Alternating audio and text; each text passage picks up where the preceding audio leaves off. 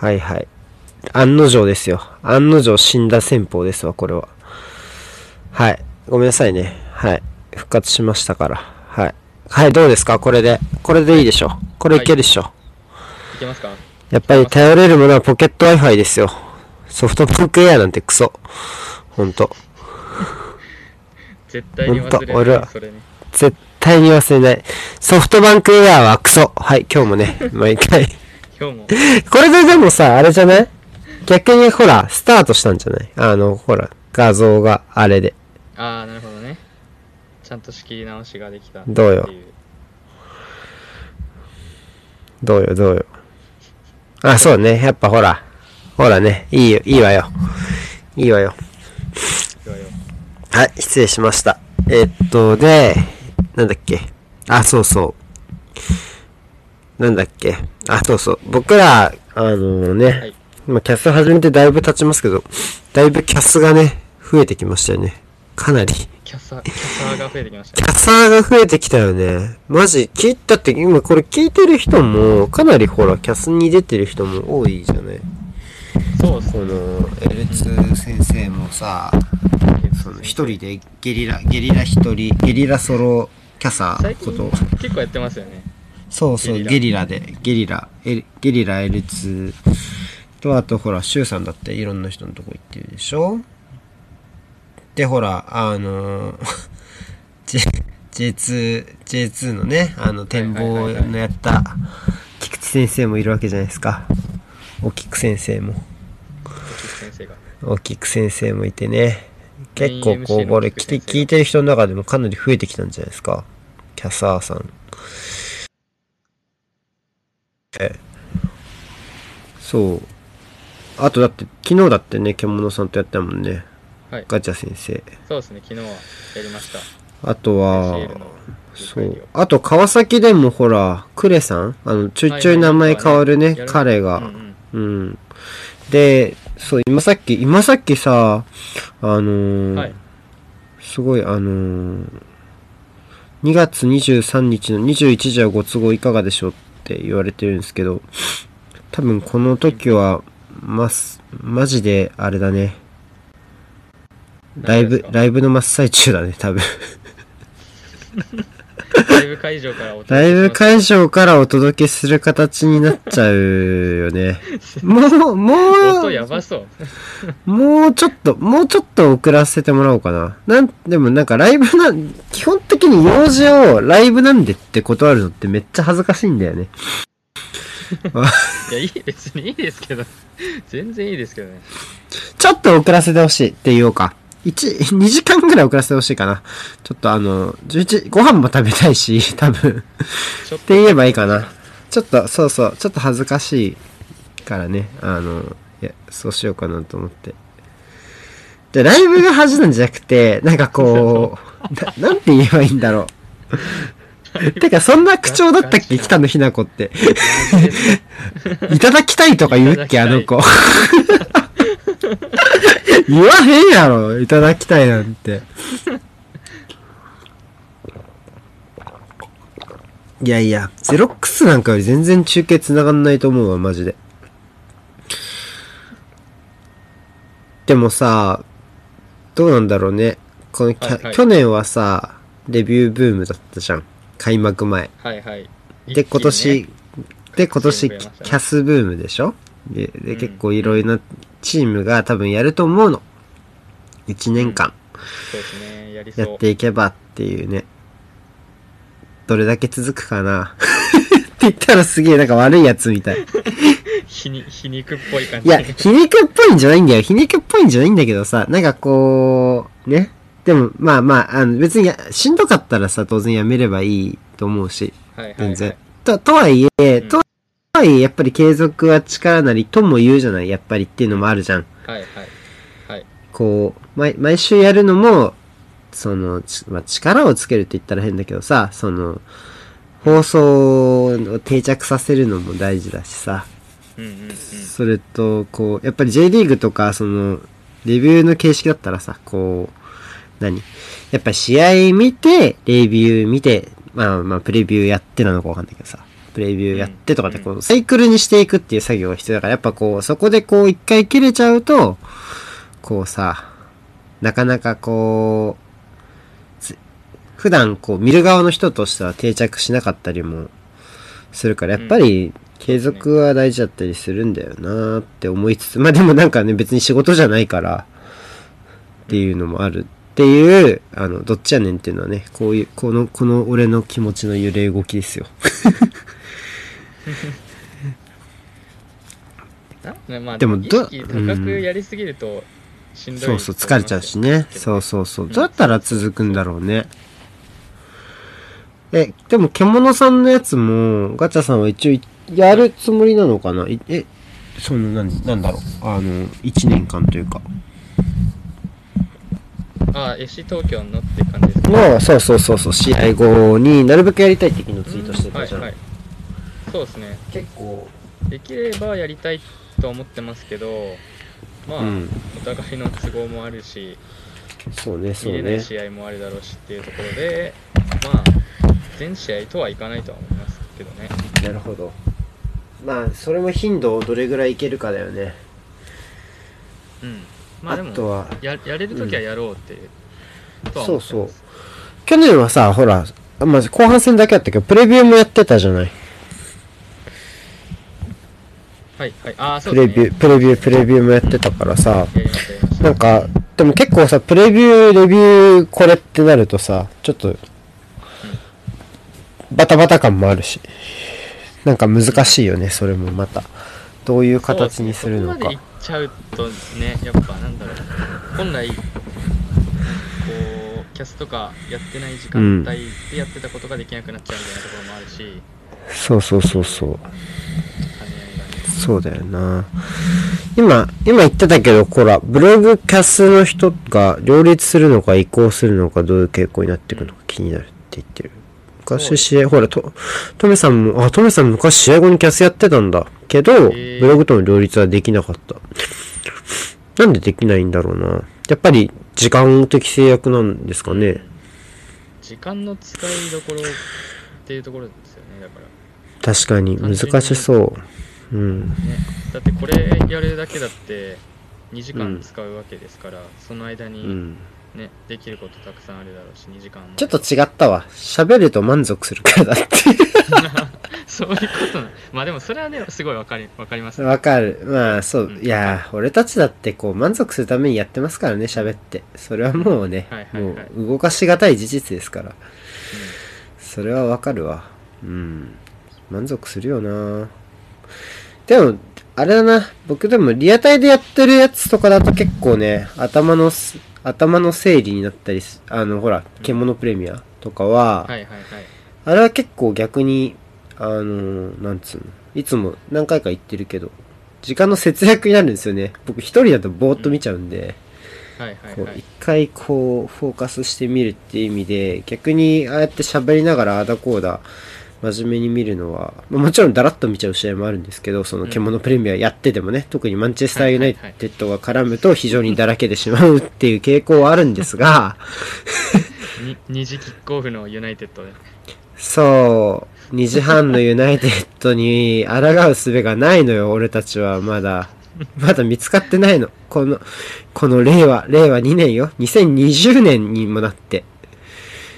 まだ見つかってないんだ、それ。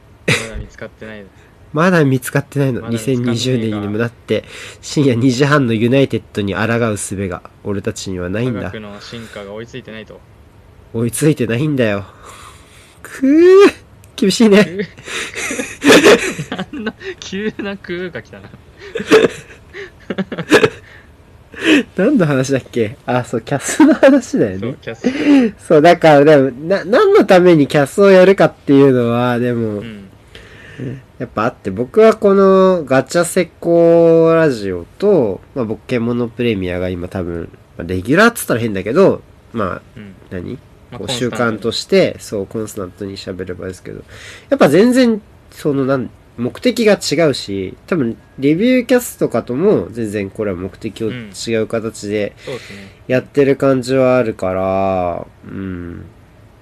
そう。あの、レビューキャストとかも、そう、今、ポールさんが言ってるように、直後にね、やるのか、そのアフターゲーム、ゲーム、うん。ゲームプログラムみたいな感じでやるのか、それともね、あの、みんなそれぞれこう、一回こう、見てからやるのかっていうところでも方針のすり合わせが必要だから、意外とこうそこで、こう出る人同士のコンセンサスっていうかまあ、そのね、どういう方針で行くんですかっていうのが取れてないと、意外と結構ね、こう、あれ、ちょっと歯車みたいなことになっちゃったりとか、ね、あとはこう、どうしても、二人いたら片方が見て、見れませんでしたとなっちゃうとね、どうしてもこうガタガタってなっちゃったり。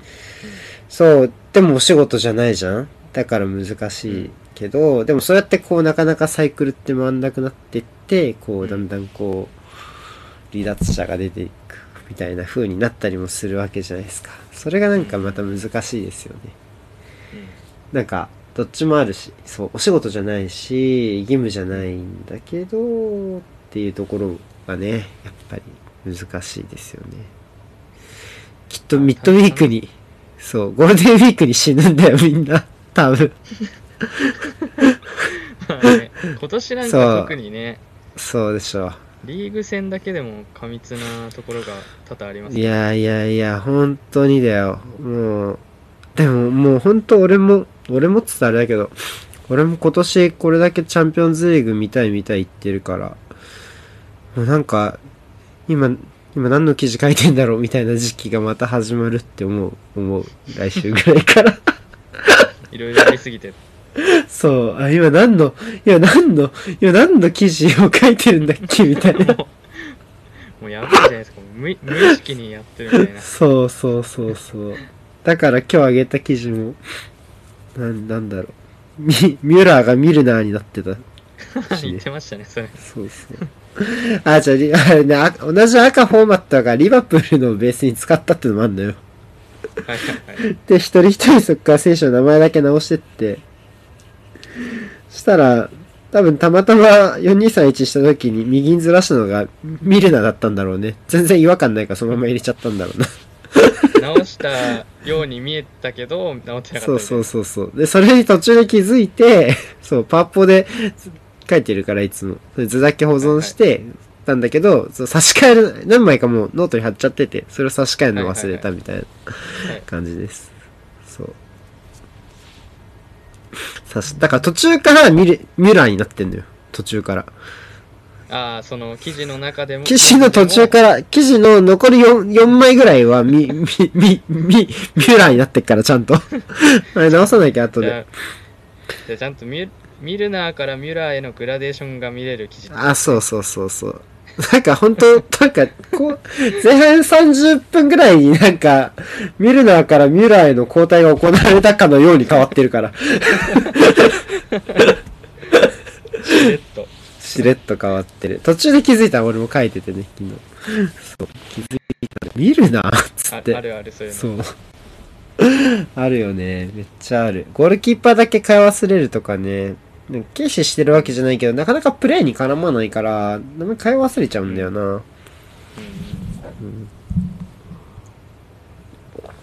ねまあ、まあな、何の話だっけ？あ、そうだ、キャス、あ、そう、どれだけ続けられるかってことですよね。うん。どうですか？きょえ去年が1年目？ガチャさんは、あれ書いて。レビュー書いて。書いて。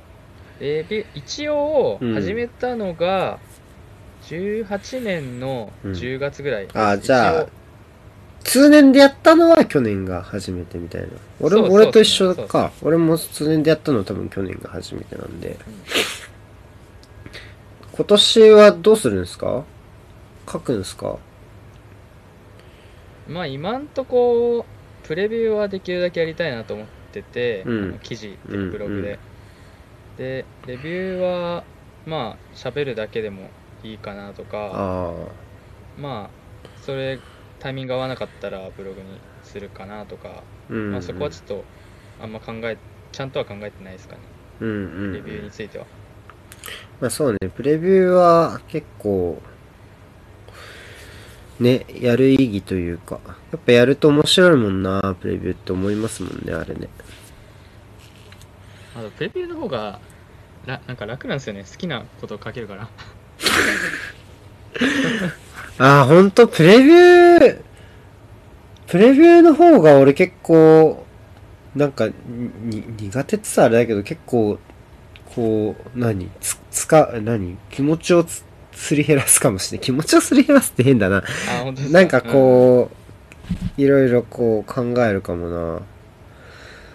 そう、結構、で、レビューってさ、見た、見たままを書けばいいから、なんか簡単って言ったら変だけど、なんかどう並べるかだけな感じな、あれですけど、プレビューだけ自由な分、なんかこう、難しいというか、あとは、向こうのチームの、こう、うん話、まあ、分析っていうか、向こうのチームがやってきたところを見たのと、まあ、うちのチームのそのテーマみたいなところも、どれぐらいこう、織り、入れ、織り交ぜようかな、みたいなのもあるしね。難しいですよね。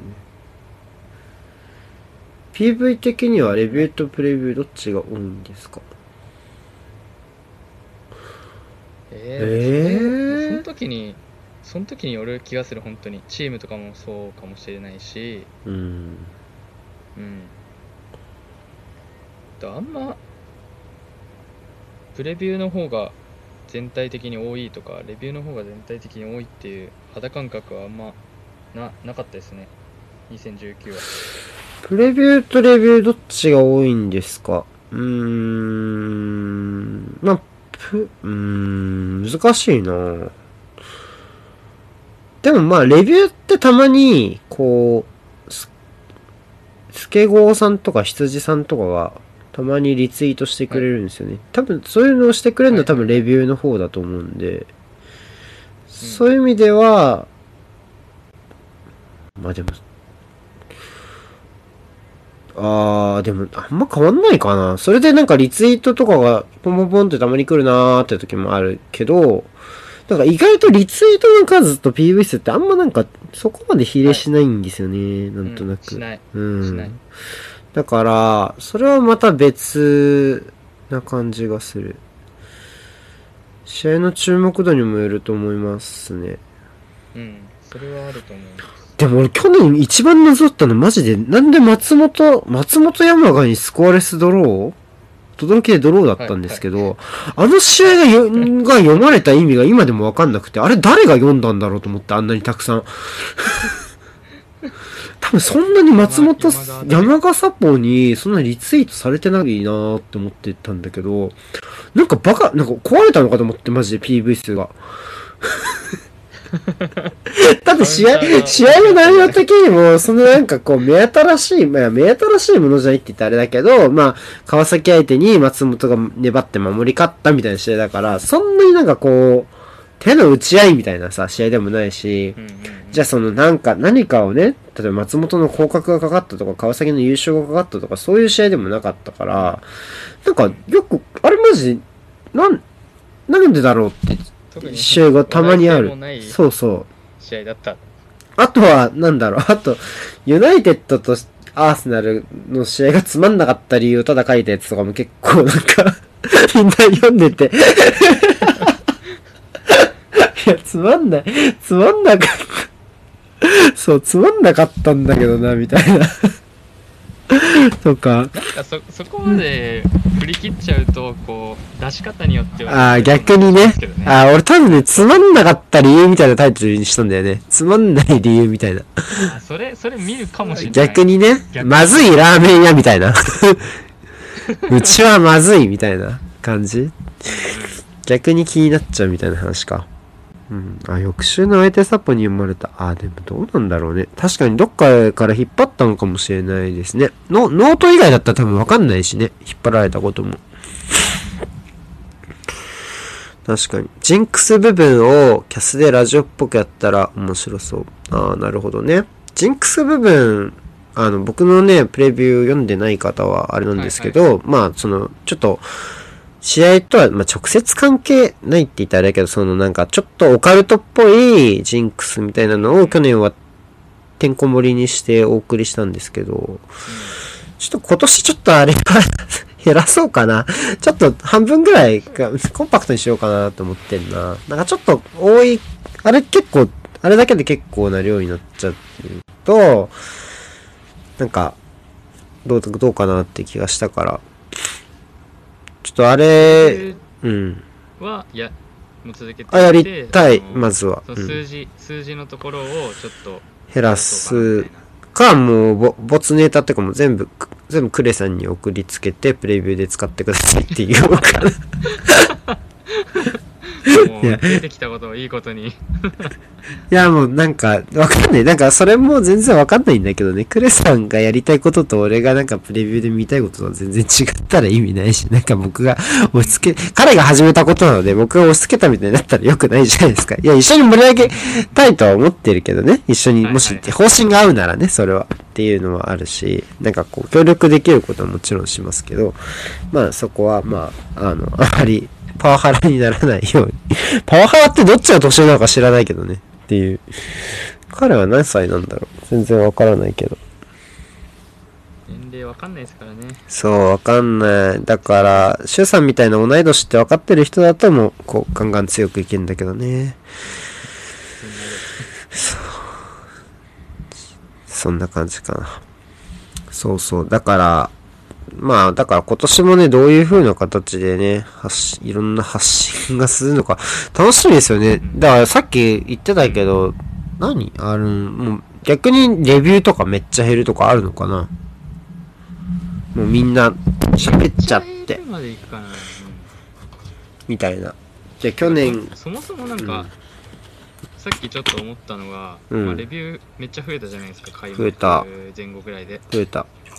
それでまあ別に全試合やるって言ってない人もたくさんいたでしょうけどうん。最後まで継続的に続けた人はどれぐらいいたんだろうなっていうのは結構気になりました。うん。難しいね、それも、また。多分、その、じょ、常連っていうか、でも全試合かけた人ってそんなに多くないんじゃないのかな。ガチャさん全試合ですか？僕一応全試合レビュープレビューやりきりました。リ、リーグは？カップ戦も？リーグは。カップ戦はさすがに無理。ですてかそうだね。多分視聴環境がなかったっああ、それも。え、今年は、レあの、ACL は、まあ見る？ACL はもう昨日は外であ、そうね、外で見たもんね。どうすんの？今後は。いやまあ、まあ現地行ける日は行きますしそうだね。まああのアウェーだったらまあ外に行くそうだかなっていね。うところですかねうん。で、昨日みたいに、そういう映像がない試合を、その、お話しして振り返ったらいいだろうしね。うんうん。うんそうですねそこは確かにそうなると思います。俺もカップ戦は無理だったなカップ戦までやっぱり手回らないよね。うん絶対無理だよな。やってる人いましたけどねだからもうやってる人はもうおかしいんだって。もう。おかしい どうどうやってんの？もうおかしいんだよ。何してんの？うん。わかんないよ。まったく。でもやっぱりもう、そう。やっぱヨーロッパまで書きたいと思うと、もう絶対回んないしね、手が。うんそれはもう絶対無理絶対回んないんだよ、あれもうね。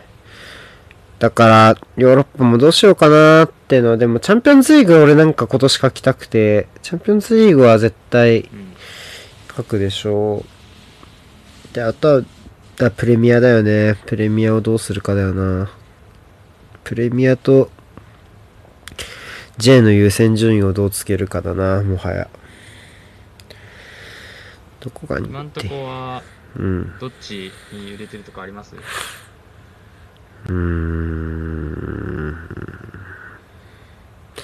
いや、なんかこう、皮肉なことだけど、皮肉なことだけど、なんか、アルテタのアーセナルがつまんなくなったらアーセナルをやめられるのよ。うんっていう、っていうね、のもあるけど、でもまあちょっと、まあ今は、今、ウィンターブレイク開けたし、まあ、ちょっとはやっぱり続けたいよね。でも、こっから渋いんだ、アーセナル。入荷するとかさ。相手がねそう、渋いから、なかなかね、難しい。あ、EL はやんない。100%やんないです。EL は100%やんない。決し準決勝までは100%やんない。宣言しましうん、100%やりません。ただそうですねはい。チャンピオンズリーグ優先ですから、今年は。うん。もう、チャンピオンズリーグをやるためにいろいろやってるから、そう。お勉強を開始おして勉強を開始してるからね。えー、じゃあ、ACL はどうでしたか？昨日の。ちょっと話してましたけど。ACL は、うん。まあ昨日もさっと話したんですけど、うん、うん。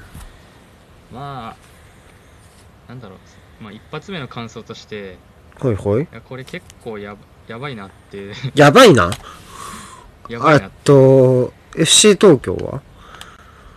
FC 東京が、やばいの。うん、強い、えちょっと確認、確認だけどやばいってやっぱり今、日本語ってさ、今ほら、多様化してるじゃない。いや、やばいにも、はいはいはい。我が国にははいろんな意味あるんですよ。はい、はいこれは優優勝しちゃうってことですか？うん。いやちょっとこのままだとめっちゃ点取られる可能性はあるよっていうおっと？これはなんかいい、だからあえあえてどっちにも取れるやばいを使ったんですなるほどね。用法一、最もスタンダードな用法一、普通にダメなパターンね。やばい。用法一の方のやばい。うん。まあ、前前半はですけどね前半はあ、前半前は。半はなんかちょっと変えうんうん。もうなん三さスリートップが前の3人がう。もうん超自由に動いて、うんまあ、実際誰ど誰がどこに入ってもできるはできる陣容だったと思うんですけどえっと、レアンドロと、ディエゴ・リベイラとアダユートン。とそうですそうですで、まあ、ベース一応ベースはうん。アダユトンがトップでレアンドロ左ディエゴ右っていうあ、そうなんだ。うんベースでは、はいベースではあったんですけどもう全然自由に動くから、もうん。うその動いた流れで守備ついてみたいなのとかも結構ザラにあってすごいね。うん。それ もうなんていうんですかもう、うん。守り守り方がなんかどうしたいのかあんまよく分かんなくてちょっと待って、大丈夫？そのチ。え、昨日見た人いるなら、なんか感想とかコメントに書いてください、ぜひ。あの、FC 東京の。はいはい、はあれば僕ら拾いますから。え、本当に守備どうすんだろうと思ったの？そうまあで前半は本当に3トップでまあ追いかけないんですよね。とりあえず前からは。ああ、なるほど。そし。てうん。待つみたいな感じで、あ、でえ撤退するってこと？あ撤退じゃないんですけど残る。なんだろうな、まあ、ミドルゾーンミドルゾーンで構えてあで3なんだろうな。結構自分のイメージだと、あ、うん。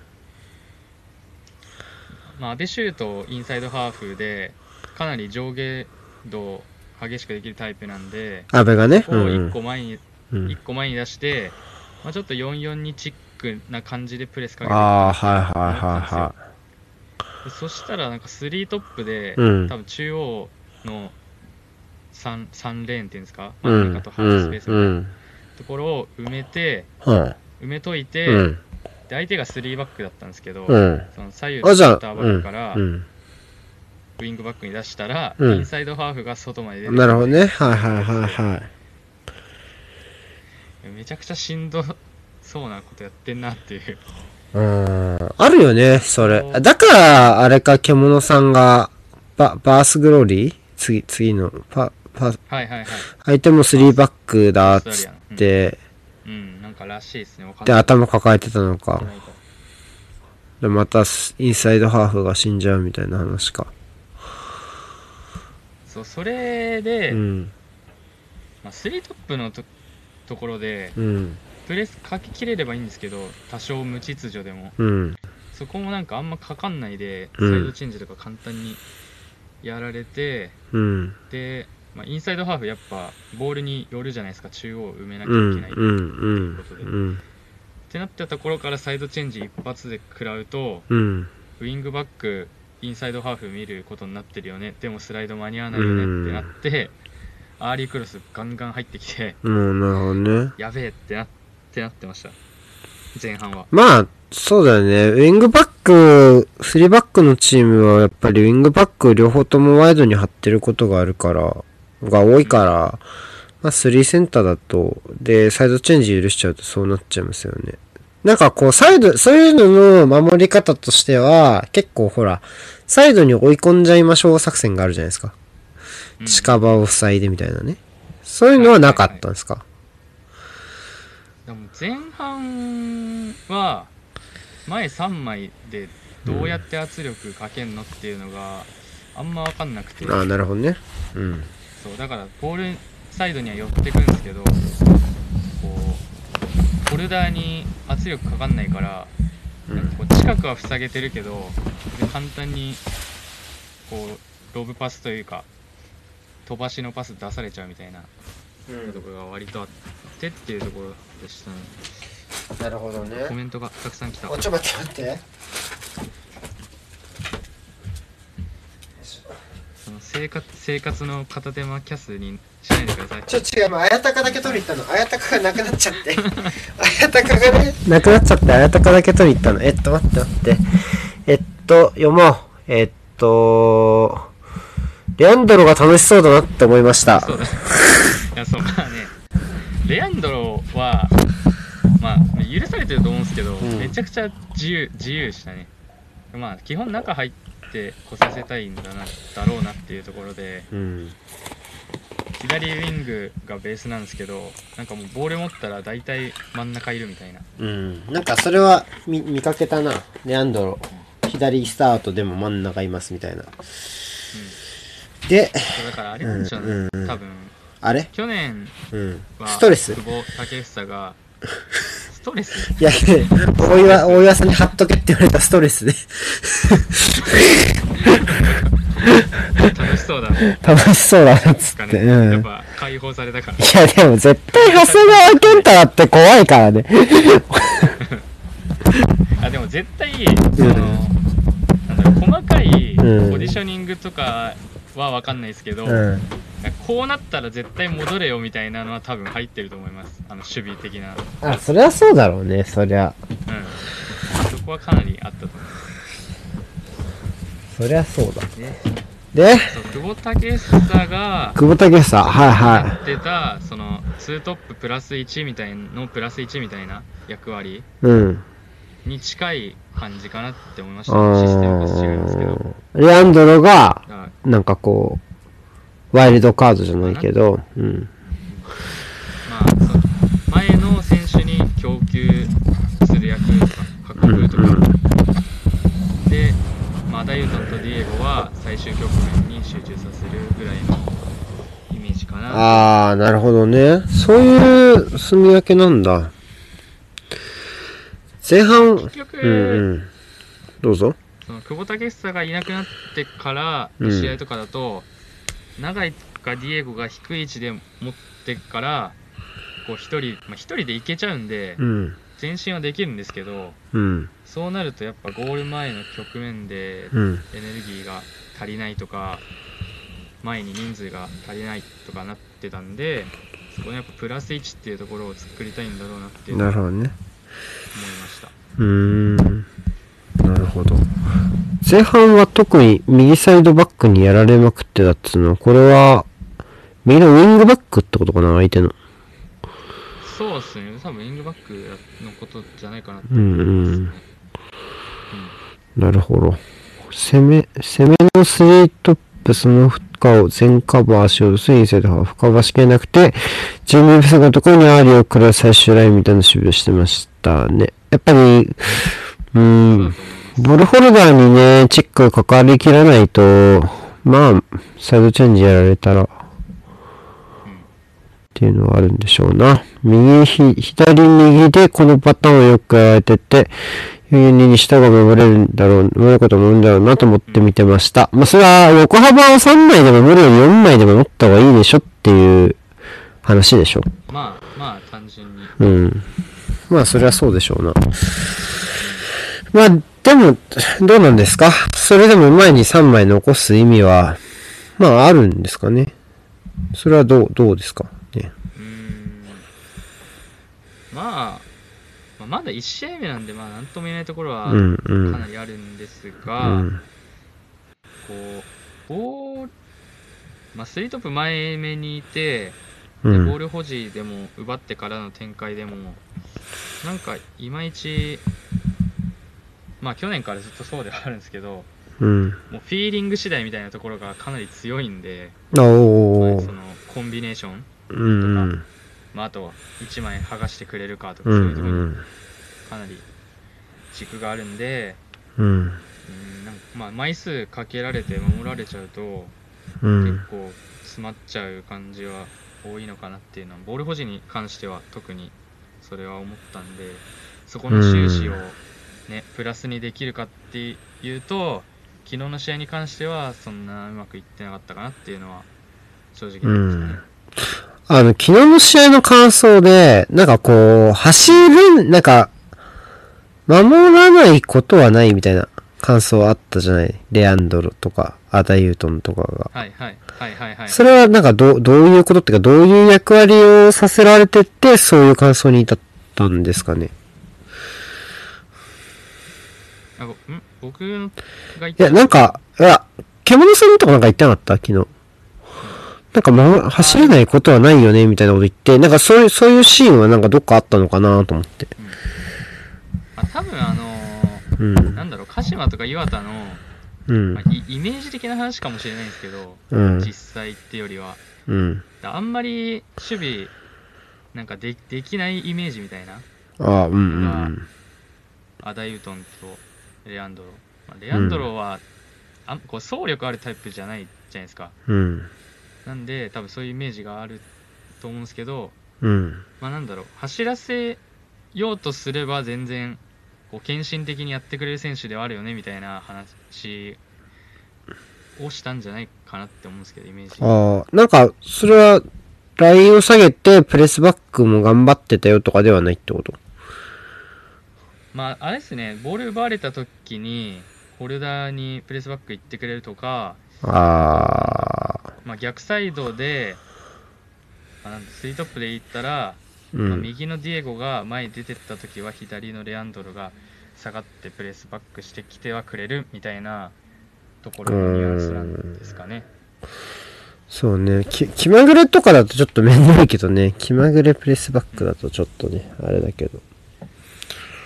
まあ確かに、なんだそこ戻ってきてくれるってところは、まあ、かなり、まあ、かなり口酸っぱく言われてんだろうなっていうのもあり、ああ、なるほどね。うん。やってくれはするんですけど、こうカウンター食らった時の、ファーストディフェンダーがレアンドロみたいになったりした時あったんですよ。やべ、で、聞こえなくなった。うんうん。聞こえますか？大丈夫です。大丈夫大丈夫。カウンター食らった時の？何？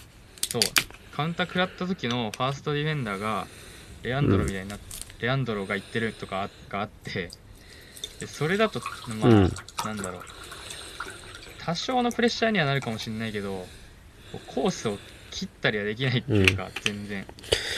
なるほどうんね。追ってはいるうんけど、普通に出されちゃうとか。っていうのと、どっちに追い込むねんとかね。後半から、後半からちょっと修正して、右ウィングのディエゴを若干下がり目にして、アダユトンとレアンドロで左から右に追いかける感じで、こう、なんていうんですか、制限かけて、でうん蹴らせるみたいなのをやり始めたんですけど、うんうん。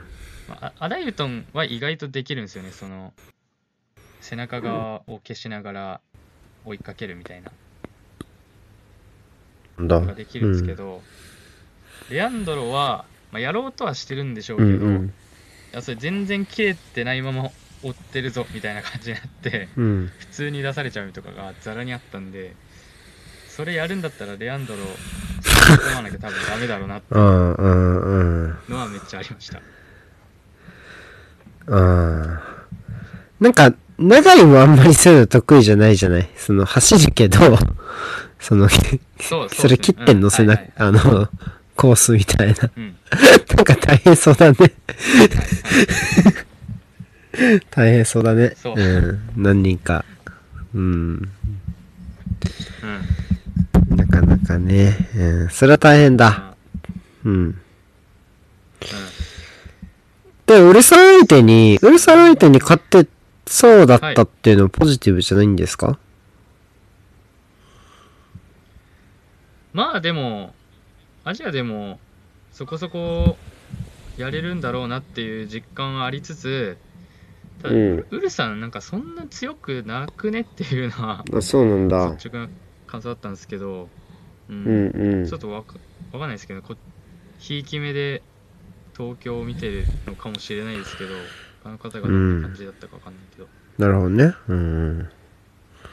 うん、あんま強くないなって思いました多分そう黒さんとも言ってたんですけど、うん。やっぱ J の方が多分後ろでつなぐのうまいチームは多分ウルさんよりうまいチームはあるからそこで綺麗につながれた時にどう思うんだっていうのはちょっと怖いかもしれないみたいな話はしてました。あ J リーグの方は怖いってこと？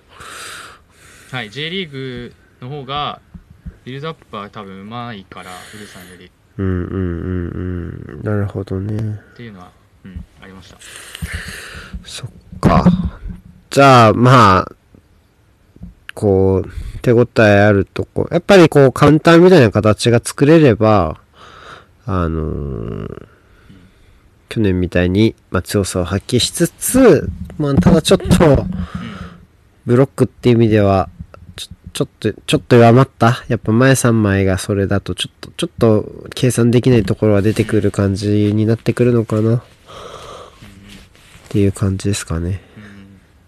そうですねバランスの取り方が多分すげえ難しいと思いますねうん。攻撃に振りたいんだけど、はい。守備守備をおろそかにすると、うん。攻撃がそもそもできないっていう、うん。まあ、サッカーの難しいところというかうんうん。なるほどね。ただまあ、やっぱり、あの、昨日もね、そう話してましたが、安倍シュートがかなり早い段階で、まあ、非常に、うんえーっと、なんていうの？えーっと、高い、高い序列っていうのかな。まあ、レギュラーみたいなところをつかみつつあるっていうのは、まあ一つ楽しみなところであるってことですかね。そうですねまあ最近多分ルーキーとかでいきなり即戦力本当主力として試合に絡んでくるみたいな選手多分なかなかいなかったんじゃないかなと思う、ん。村井もちょっと出遅れたしね。うん。うんうんうんだからそういう意味ではかなり期待があるしうん。なんだろう安倍シュートが来たからっていうのもな多少あるかもしれないですけど、まあ、めちゃくちゃいいタイミングの入団になったんじゃないかなと思います、ああ、その433を始めたのとってこと、うん、う。ん、そう43これやるんだったらまあ使うよねっていううんタイプの選手なんで、なるほど。うん。まあ、本人としてもいいタイミングでうん。入れたんじゃないかなと思います。なんかその、話を聞く限り、インサイドハーフの役回りが結構こう、なんかだいぶ高はぎだと向いてこなさそうみたいなところが多分ちょっと僕なんだか感じるんですけど、アンカーの位置に入るとして、もう一つ橋本健人って選択肢は当然あるじゃないですか。うん。はい、はい、それって結構でも、それ結構、両選手ともタイプはちょっと違うし、なんかそこでだいぶチームとしての色も変わりそうかなっていう気はするんですけど、うんそこら辺はどう、どういう感想をお持ちですかね、現段階で。アンカーに橋本と高木を使った時の違いってことですか？そうそう。とか、あとなんかこう、どっちで見ていきたいなとか、その、まあ、僕東京見てるんで全然わかんないですけど、どっちがその今季目指してることに合いそうなのかとか。いやー難しいですけどまあ本もともとはうん。橋本健人は、まあ、ボックス・ボックスみたいな選手だったのでね。うん。まあそういう意味ではインサイドハーうんうんフで使ってっていう手もあるとは思うんですけど、うんうん。まあ、健太さん来てからは中盤に残る仕事も、まあ、前に出させないってう。いうんところを、ね去年とか、すごい頑張ってた。う。うんんしてきてっていうところはあるんですけど、うんまあ、昨日見た限りでは、うん。まあ、橋本健人に限らせたのかもしれないですけどちょっと一人で守らせるのはちょっとなんかかかわいそうというかアンカーだったの昨日は。つらす、うん、アンカーでした昨日橋本う健ー人でん。高木がインサイドハーフだったんですけどあ、そうなんだ。うん。うんなうん、結構さらされちゃって受けるみたいうん受けなきゃいけないっていうのがもうめちゃくちゃあったんで、そこでやっぱ個人で潰す守備をそこで求めるのもなんか違うしっていうところで、うん。こう、まあ、安倍シュートはにはめちゃめちゃハマるシステムなんだと思うんですけど、うんその他の選手はこうなんだろうな適正から外れちゃってる場所で使われてる感はうん。否めないというか、中盤は特にうん。なんかサブサブポジやらされて能力下がっちゃうみたいなね。感覚が結構ある気がしますね。まあでも、うーん、難しいというか、その、4-3で守るってことが前提だとしたら、うんまあ、さらされるよね、100%。っうんうんていう感じはやっぱするから、ねえ、4-3-3、うちもやるんでしょ、きっと。ってなるまあと。当然アンカー脇っていうのは一つ、もううん一番初め、初歩中の初歩みたいなところじゃないですか。そこをどうするかみたいな。そういうところが、どうしてもそのアンカーの人が気合でスライドするとかになると、余計中央に穴開けちゃって失点がかさばるのが止まらないみたいになっちゃうので、多分川崎も東京も多分そこに関しては、まず多分真っ先に、どうするねってところを打ち出さないと、多分簡単にスカウティングしてやられるんだろうなってところは多分ありますよね、本当に。そう思いますね。うん。川崎に関して言えば多分、その、ね、去年は2センターバックで守ってたんだからアンカーがいる分いいだろうっていう意見もあったけど、まあ確かにね。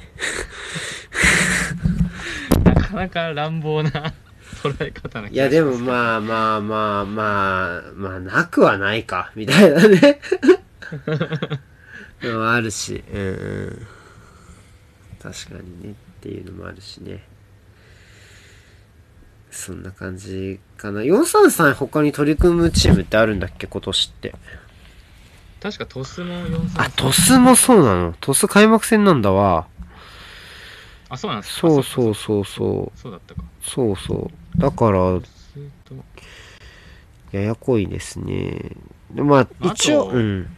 ルヴァンカップ、はいルヴァンカップがあるからね。それでちょっと、まあ見れたらなーっていうふうに思う清けど。と、そうそう、向こうもあるから。まあ多分、初戦だから、こう、普通に、普通にやって、普通にベス面で来るんじゃないかなと、俺は勝手に予想してるんだけど、両、あの、トスもね、川崎も。うん。中日あるから、そんな気がしますけどね。ね、だからそこでちょっと見れたらいいですけどね。あの、やっぱ第一節が一番しんどいんで、あの、プレビュー書くの。そうですね。うん。情報が。情報ゼロだからね。うんうん。そこでまず見れればなと思います。はい。まあ見れるかわかんないけどね、時間が。そうね、ワントップは難しいわね。うん。真ん中のフォワードがよほどしっかりしないと。やっぱり、その、ちょ、やっぱり、うん、あのよく整備されてるチームとか見ると、やっぱりこの真ん中のフォワードとかも最近はね、もうじゃあ、ゴールキーパーまでプレス、あの、ビルドアップに参加するチームに対しては、もう、アンカー消し、もうそこは捨ててアンカーを消すのか、それともなんか追い込むのかみたいな、かなりこう、ファーストディフェンダーとしての役割を与えられているチームばかりでも与えられてないチームの方がないぐらいの悲しい感じだもんな、正直。で、やっぱりそこの役割が曖昧になっちゃうと、当然、1枚でも2枚でも役割になっちゃうと、そこ、あね、曖昧になっちゃうと、そこからガタガタっていっちゃうし、そういう選手が、ましてや3枚いると、やっぱり恐ろしいなっていうのは、やっぱり川崎も東京も一緒だからな、なかなか、うん。なかなか怖いですね、それは。うん。怖い。しかも、清水からのマリノスなんで、うちは。うんうん。まあ、初戦、なんとか取りたいですね。だとしたら、まずはね。で、まあ、マリノス相手に現在地を測りましょうみたいなところになりますか。うん。マリノスは勝ちましたね。神戸も。勝ちましたね。2対1。両方勝った。うん。なあ、あれも動かなかったんだ、スコア。二人退場者出したけど。なんかもう内容で言ったらうんもっと点差ついてたいなね。うねうん。ってなると、かなり日本勢はね、あの、FC 東京だって、ウルスウルさんは最強グループ。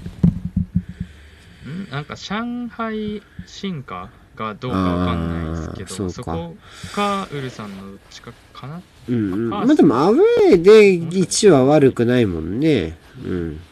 まあそうですね。そこだけ見たらうん悪くはない。うん。ってなるって、まあ、マリノスもアウェー、アウェーで勝ったし、まあ、えっと、神戸もね、まあ、本場相手にちょっとマレーシアのクラブってなると、少しちょっとグループの中では草刈り場になるかもしれないですけど、まあまずは勝ったっていう意味では、なかなか J チームは好スタートを切った。うん3チームだけですね。3チームか、3チームだけしかいない。3チーム、三チームですね。3チーム、うんいつも4ですよね。うん、いつも4な気がしますけどね。なんか足りないまあ今年は3なんじゃないですかね。ああ、そういう年もあるんですね。うんそういう年もあるじゃないですか。なるほど。わかりました。ですねえじゃねえよ。ですねえじゃねえよ。はい。しょうがない、それは。うん、それはしょうがないよ。しょうがない。で、まあ ACL はそんなとこですか？ね。はい。うん。小川慶次郎がハットトリックということで。ね。うん。あれでしょ、でもガチャさん、ね、さっきはい昼間にちょっと、あの DM で話したけど、今年はやっぱは J いリーグガンガン見ていくみたいな感じなんですかね？そうですね。今年もなんて、去年も結構うん。見てたつもりなんですけど、うん今。年はもう、逆に、まあ去年からだと思うんですけど、割と欧州の方に疎くなっていくっていうなるほどね。うん。反比例で。なるほど。だから、あれでしょ？あの、まあ、ちょっとゲームで話したこと言っちゃうと、今年はね、あれでしょ？あの、まあ、その獣さんと、まあ、東京のキャストをやるってこともあるから、まあ、ここではその、はいちょっと J リーグ、J、J リーグ全体っていうののところを、はいちょっとガチャさん中心にちょっと話すみたいな風な時間を今年はね、設けようかなと思ってます。今シーズンのはい。ガチャセコラジオはね。なんで、可能な限り。そう。あの、J リーグ特派員、ガチャ、ガチャの、ね、融資を刮目せよ。何その、いやわかんない。そんな煽り方はな。みたいな感じで、あの、やっていこうかなと思ってます。なんで、まあ僕もね、もしかすると、ちょっとね、だからその、クレさんのキャスの立ち位置がどうなるかわかんないですけど、うん。まあ、もしかすると、川崎はこう、そっちで話して、まあ、こっちはその、まあ、自分の見た試合についてでもいいし、うん。まあ、少し、ね、僕の方はもしかしたら全部、なかなかたくさんは見れないから。ってなると、まあ、川崎の試合ここで話すのかもちょっとわかんないですけど、まあ、そこはちょっとあの、試行錯誤しながら、ゆるふわでやっていこうかなと思いつつ、えー考えておりまするっていう感じですね。まあやっぱりね、シーズンが変わるということは、我々の喋りたいことも変わるということで、そこはもう当然試行錯誤ですよ。やっぱりこう、日々向上。え？ん？え？日々、何？日々向上。日々向上だよ。日々向上。うん。返事を求めるタイプのあれでした？うん。やっぱ日々向上っていう、そう、志が俺一人だけだったら今やばかったかなと思って聞き返しちゃったけど、こういう温度差で終わってくんですよ、多分キャスは。うわじゃあもうあれじゃん、今ガチャセコラジオが終わるとしたら、今のこの日々向上の相槌のなさが終わりの始まりだったっていうことになるからね、みんな24人の人今見てた。このガチャセコラジオの終わりの始まりを、ほら、些細な亀裂から始まるんですよ。音楽性の違いだよ、これが。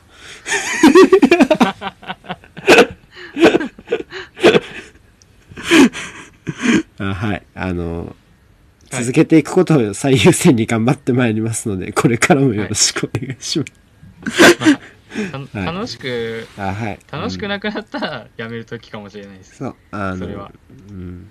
ま あ基本楽しんで、あの、楽しく8ヶ月過ごしてまいりました、我々は。1ヶ月。そん八六8ヶ月、あ、六月6、7月ぐらいじゃない？多分始めたのね。だって、うん。チャンピオンズリーグが、チャンピオンズリーグで、あそう決勝の次の日に初めて会って、うん。じゃない？だから5月下旬でしょ。そっかそっか。そうそうそうそんな経つだから、もう8ヶ月ですよ。うん。だから、まあまあ、なんだかんだ、だいぶやりましたよね。だから、だってもう31回目だもん、これ。今回。31回目。だからやりました、ね7、7週、7かける7して。かける7したらもう、200日ぐらいは前だよ。やったの。だからもう半年は超えてるね。うんやりましたね。本当に。やりましたわうん。なんか、じゃあ最終回みたいになっちゃってんだわ。じゃあじゃあこれからも これからもやるっていうことだからね。逆ですか。だから最終回と見せかけてセカンドシーズン始まりますよってあ、いう演そうそう。出ですからそれクリーム、クリームシチューのオールナイトもそんな感じだったからな。確か。そうなんですか？わかそう、あのね、最、あの、今回で終了しますって言って、ちょっと来週からは、その、まあ、なんか、オールナイトニッポンってその何た、一回だけやる時があるのよ、その、大物とかが。こう、なん、なんその、レギュラーを持ってないそう、アーティストとか、お笑い芸人とかが、一周だけこう、チャンスもらって、枠をもらってやったりするんだけど、なんか、有田はすごい、なんか、毎回その、つ翌週がそのスペシャルゲスト、スペシャル枠の時は、なんかすごい、うん。毎回しんみりした感じで、あの、もう本当今回が最終回ってことになりまして、みたいな感じでしんみりした話でやって、で、来週からはこの誰々さんのオールナイトニッポンが始まりまして、ってで、そのオールナイトニッポンは、その来週で最終回を迎えて、再来週からはまた新しくクリームシチューのオールナイトニッポンが始まります、みたいな感じで、を毎回、毎回やってた。そう、毎回やったよ、それ。うん。好きそうだなでもクリームうん、好きそうなんだよ。で、上田もさ、上田も悪いからさ、うん。毎回さ、ちょっと、まあ、うん、寂しくなるよね、みたいなことを毎回、悪いわ。そう、正す役割でありながら悪いですねそそう、れは。まあ、残念だよね、みたいな感じで、必ず。本当悪い。だから、えーこれからも続いていきますからね。まあでもちょっとでも、だからそう喋る内容とかは、その逐一、こう、僕らでこう、話しつつね、今日もなんかうんうん、これからどうしていくみたいな話とかもちょっとししたというか、ああ、こんなこと喋っていくって言って、あよかったね、まあそんな感じだよね、みたいな感じで、こう、すり合わせつつやっていくんでね。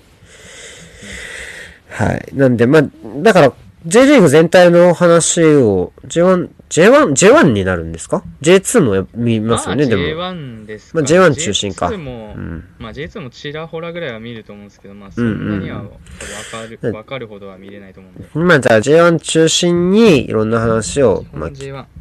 話す、聞くってことで、まあじゃあそれは交互期待って感じですかね。うん。ゼロックスはじゃあ、みみいどうでしたかね？まあ僕ら一緒に、一緒にってか、あの、現地で見ましたけども。同じ場所で。うん。うん。僕遅刻してったからね、ちょっと。ま あ遅刻っていうかね、まあ、お願いした形でね、ご そう、飯を。ご飯、ご飯を買ってたらやっぱ遅刻しちゃったから。で、もう、家で、で、酒も飲んじゃったし、でも家で録画もし忘れたし、もう何にも覚えてない。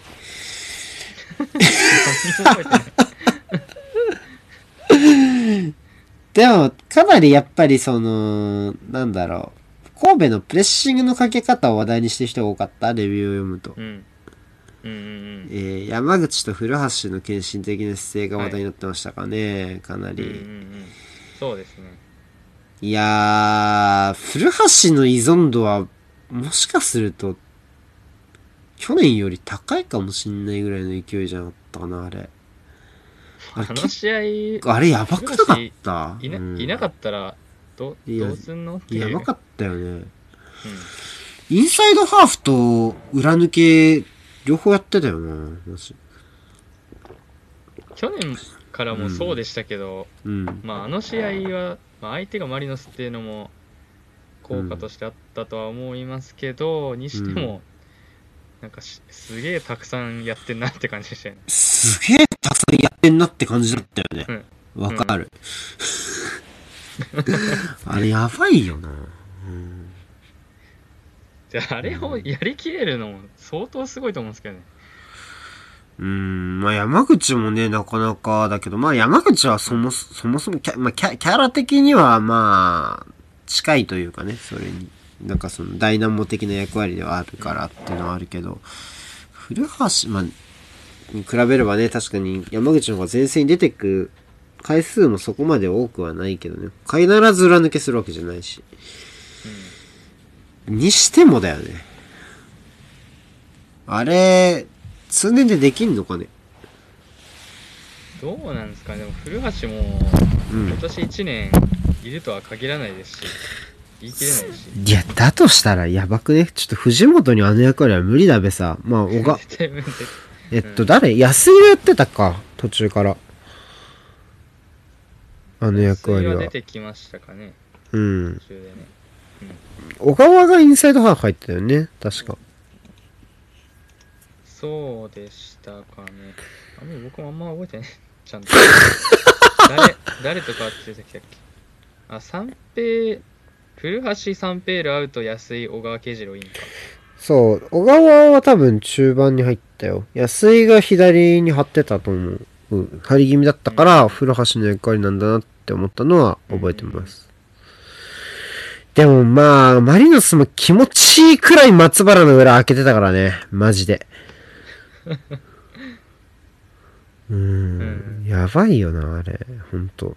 すごい、すがすがしいぐらい開けてたね。うんうん。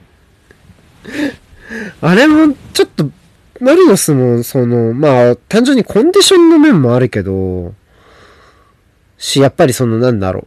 は、はまった時の攻撃に関してはもちろん強さを感じたけど、うん要はポステコクルーが去年の序盤も悩んでた、その、バランスどうやって取ろうか、みたいなところってあるじゃない？はいはい。だからあれに関してはちょっとなんかまだちょっとバランス、それは取れてるのかなっていう危うさはまだあったというか、コンディション以外にも、まあもちろん新戦力も多いし、どういうやり方をするのかっていうところは全然、で去年と同じじゃダメだろうっていうのもあるだろうしね、多分。っていうのもあるから、もちろん試行錯誤はいいんだけど、またちょっとこうバランスを、まあ、崩、が崩れたのか崩したのかわかんないけど、ちょっとなかなかこう、なんかこうぶっ飛ば、ぶかなりこう前がかりによったススタートをかましたなって思いますね。うん。いや、だって松原、だから中川が右で溜めて、それを追い越していく松原のグラウンダーのクロスを木田が決めきれませんでしたで、それ右サイドに誰がいんのって思わない？チア、チアゴのみ。チア、まあ、チアゴ実質2人みたいなところありますから。マジ？古橋とドグラスは無理だろ、ちょっと。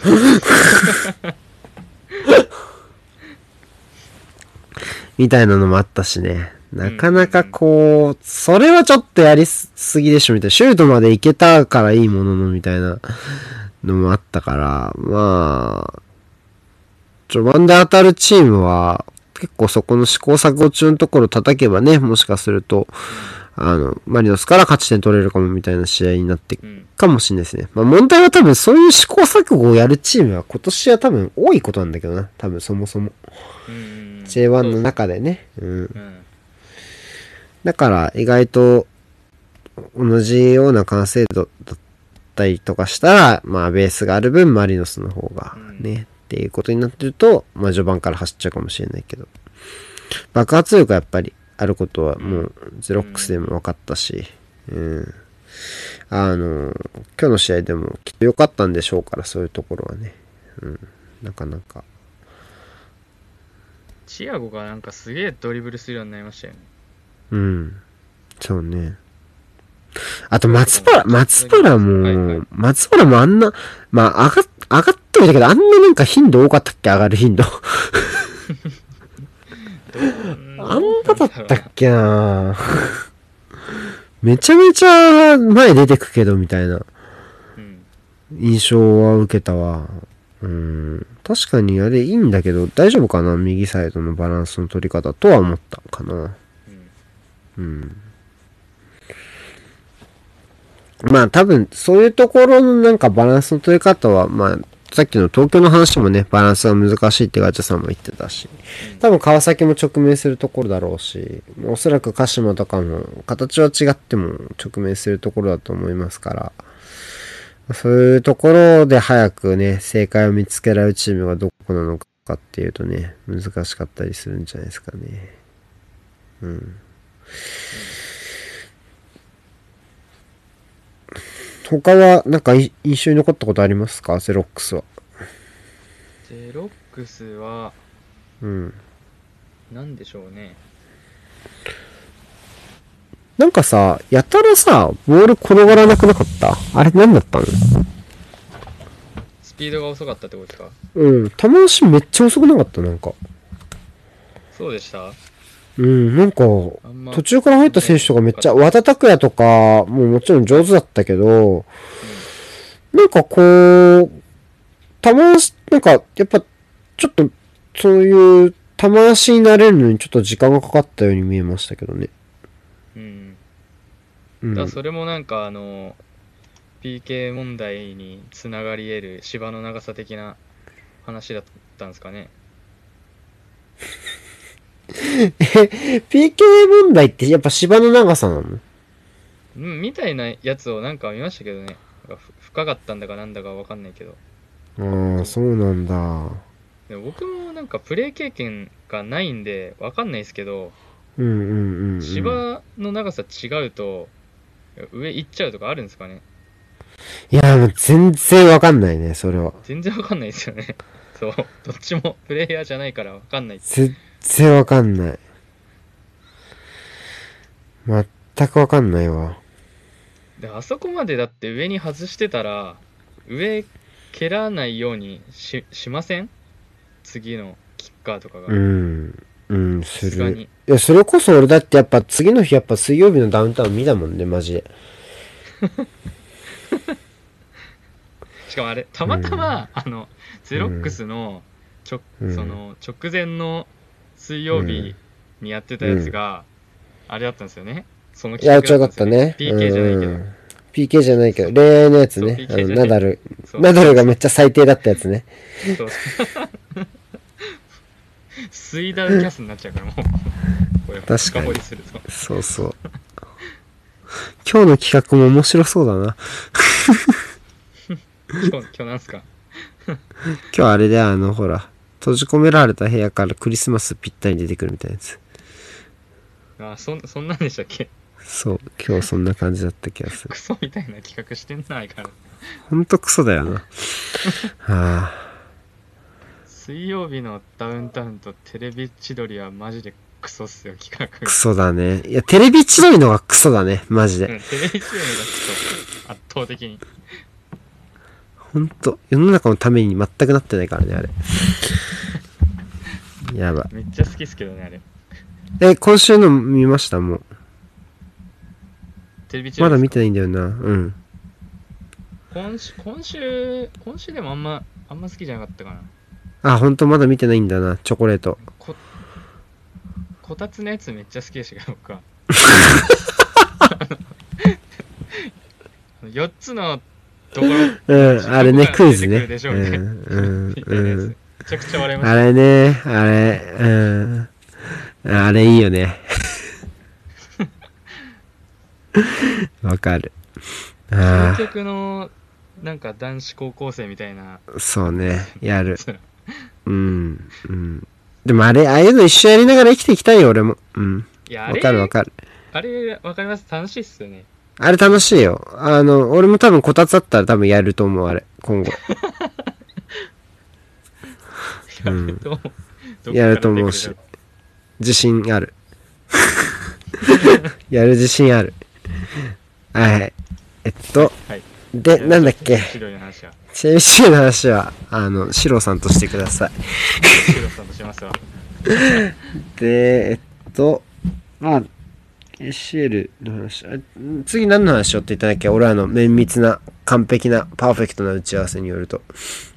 あーえっと、一応 J に沿っていくと、あ、そうだあの、あれだよと千葉銀カップとセレッソ。うんどっちから話したいよ？どっちから話したい？まあでも、千葉、な千葉銀の方が分かりやすいかなと思うんですけど、うんね。どうだった？うん。いや柏、いや、普通に強いと思います、今年。っあ、本当？て思いました、僕は。おー、なるほど。うんあと、4141やるんだって思いました。あー、アンカー誰なのそれ？アンカー三原です。あ、三原？三原？あ、そう。ネルシーニョへー。の愛弟子を。そうなんだ。手の内を見せずに去年から年と同じです。うん。去年から4141っぽい形やってたっていうのは、うんそうねちらっと聞いていたんですけどね。え、ジェフは 442? ジェフ442でした。ユン・ジョンファン。ユン・ジョンファン。まあでもまだまだまだっすか？まだまだって感じですかね、ジェフまあ。これから頑張ってくださいですね、それはね。うんジェフはどうでした？逆に。ジェフ、どう、まあまだ、なんて言うんだろうな。まあ、ここにボール入れられた時に、誰がプレッシャー行くのっていうところが、まあ、多分決まってはいるんでしょうけど、うん、まあ、若干統率は取れてないかなっていうのはなんとなくうん。見えましたがね。1点目柏の1点目もうん。え降りてくる江坂を誰も見れなくてでプレッシャーかかってないのに最終ライン高くて一発一本で抜けられちゃって江坂はどこ？ワイド？な江坂インインサイドハーフフ？なんですかね、うん。あんまなんかど、まあ、4141っていう表現をすればインサイドハーフですね。左のインサイドハーフ。で、これ、アシュさんが言ってるけど、守備442って言ってるけど、守備時は江坂が前に出てくるってこと、うん、なんか難しいですけど、表現難しいんですけど、でも僕は守備も、割と4141ベースかなって見えましたね。まあ、インサイドハーフが前に出てくってところでは、まあ、うん442っぽさもあるんで、442って言い方も。あ、でも出てく人が誰かは決まってないみたいな。うん。なるほどね。リッシャルジソンとかも結構前出てたりするんで、うんなるほど、なまあるほど。ボールの位置とかによって前に出る人が変わってって、なるほどですね。うん、じゃあ、ボールの持ち方は柏はオーソドックスだったんですか ?4233 って言ってるけど。うん、そうですねあのアンカーと、えーっと、うんアンカーがまあ、センターバックの間で、みたいな。まあそうですねそこと、まあ、あと左サイドバックに小型対応が入っててうん。でまあセン3センターバックの左とかもやったりするそうね。選手じゃないですか、小型対応がでうん。でそれで右をちょっと高橋俊樹右サイドバックの高橋俊樹をちょっと前目に出して、うん古賀を内に寄せて3バックっぽいビルドアップとかで小顔、中に入れんの？小顔。はい古賀をちょっと内目に入れて、でセンタ普通にセン2センターバックのどっちかが普通にフリーで持って運べるんだったらうん。古賀がもう大外に張ってじわじわと高い位置取ってうん。で瀬川があのハーフスペース覗いてきてみたいなうん。瀬川がトップ？瀬川は左サイドハーフです。左サイドハーフなんだ。へー。はい。で古賀が内にいるときは瀬川が外張ってるんですけど、うん。センターバックがフリーになった時は古賀が外に出てって、瀬川が内に入ってで、うん。その江坂が前目にいるんですけどそこから瀬川と江坂が入れ替わってマークを狂わせるみたいなへのとかー。やってたりして、何ネルシーニョってそんなんだったっけ？うんなんかわかんないですけど僕も柏も見てなかったんでだ左サイドはめちゃくちゃスストロングになるだろうなっていうイメージでしたああ、確かにね。うん。まあ、あ、クリスティアーノは？クリスティアーノは右サイドハーフというかウィングとトいうか。トップがおるんがトップがオルンガですね。なんかそれ強そうだな、普通に。いや普通にやる普通にやると思いますね僕はあの試合見た限り強そうだな。うん。なんか今聞いた感じだと普通に強そう。まあちょっとうん逆、耐久性が微妙？最終ラインの。どうですか？それは。まあ、ち千葉が、まあ、正直完成度的な部分も含めて、うん。そんなビルドアップもうまくいってはいなかったんで割うん。とまあやっぱ4141のもうさっきからずっと話してますけど問題点になるアンカー脇っていうところは結構空いてて、一緒。うん。まあ、4なるほど。41ブロックみたいにブロックっていうか、後ろが41っぽくなっちゃうんでそこのバイタルをどう守るかっていうところでもう三原を引っ張り出しちゃったら勝ちみたいなところそうだねにはなるかもしれないですね。そうなった時の最終ラインの一人一人の強度も、うん、もしかすると他のチームよりはっていうのもあるかもね。あると思います。うん鎌田だとから、染染谷かなあの試合は。うーん、それはちょっとねあの、さらされちゃうとね、厳しさらされちゃい。うとっていうのもあるでしし、そう。で、うん三原いなくなって前出なきゃいけないってなったらそこをカバーできるだけの走力はないかなっていうところもあり、そうね。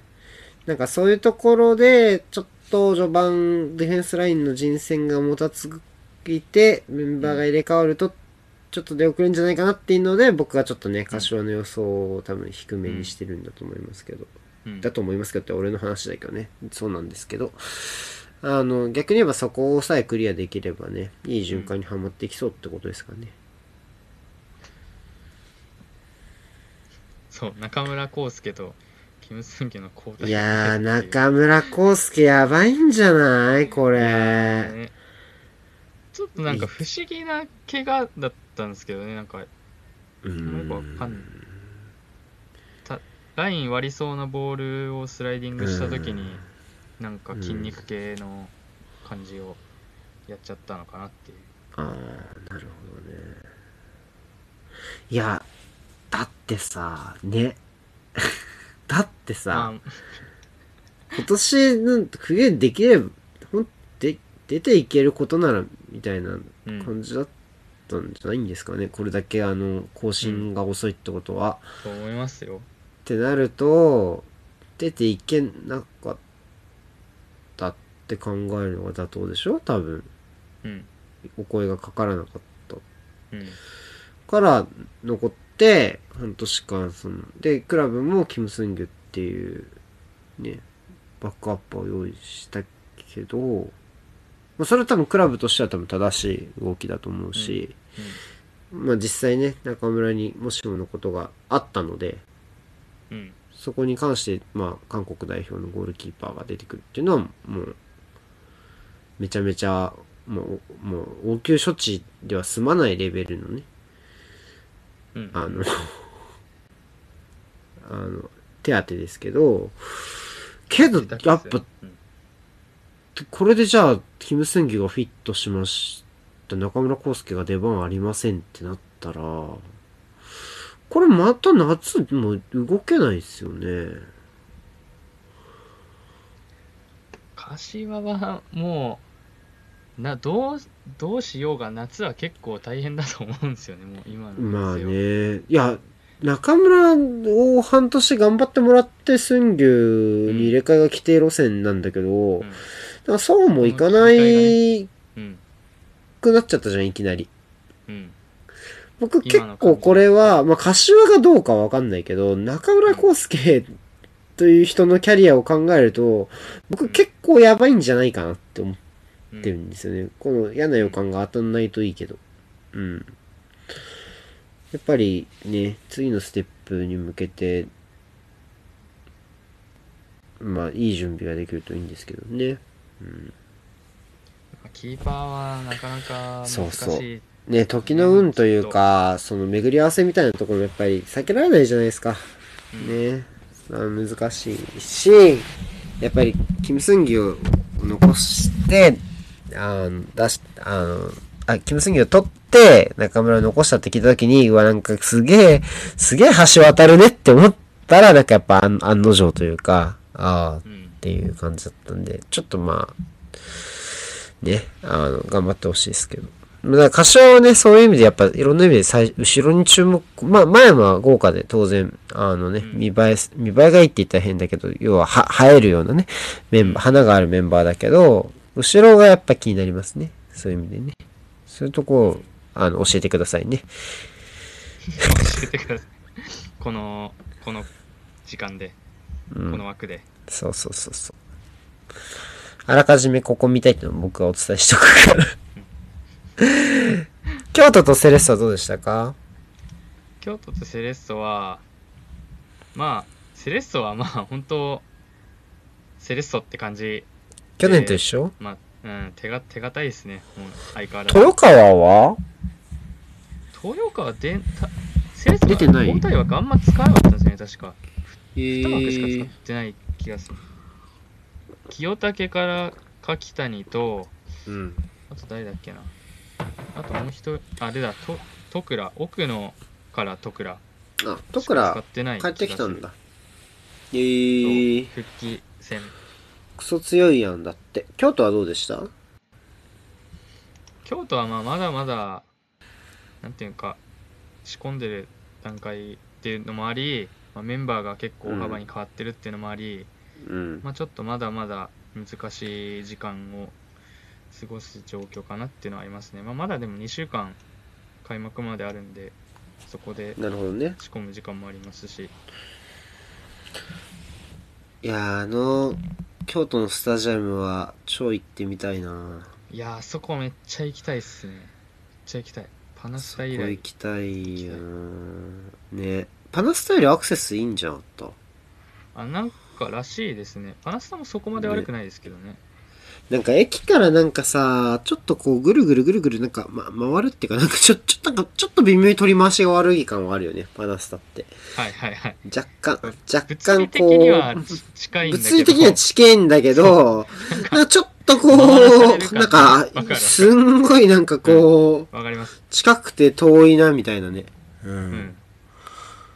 うん。でも見えてんのにな なかなか行けないみたいな感じがそうそうあっそうそう。た記憶です、僕は。でも、京都はそんなことないんでしょ？行きたい。行きたいけど。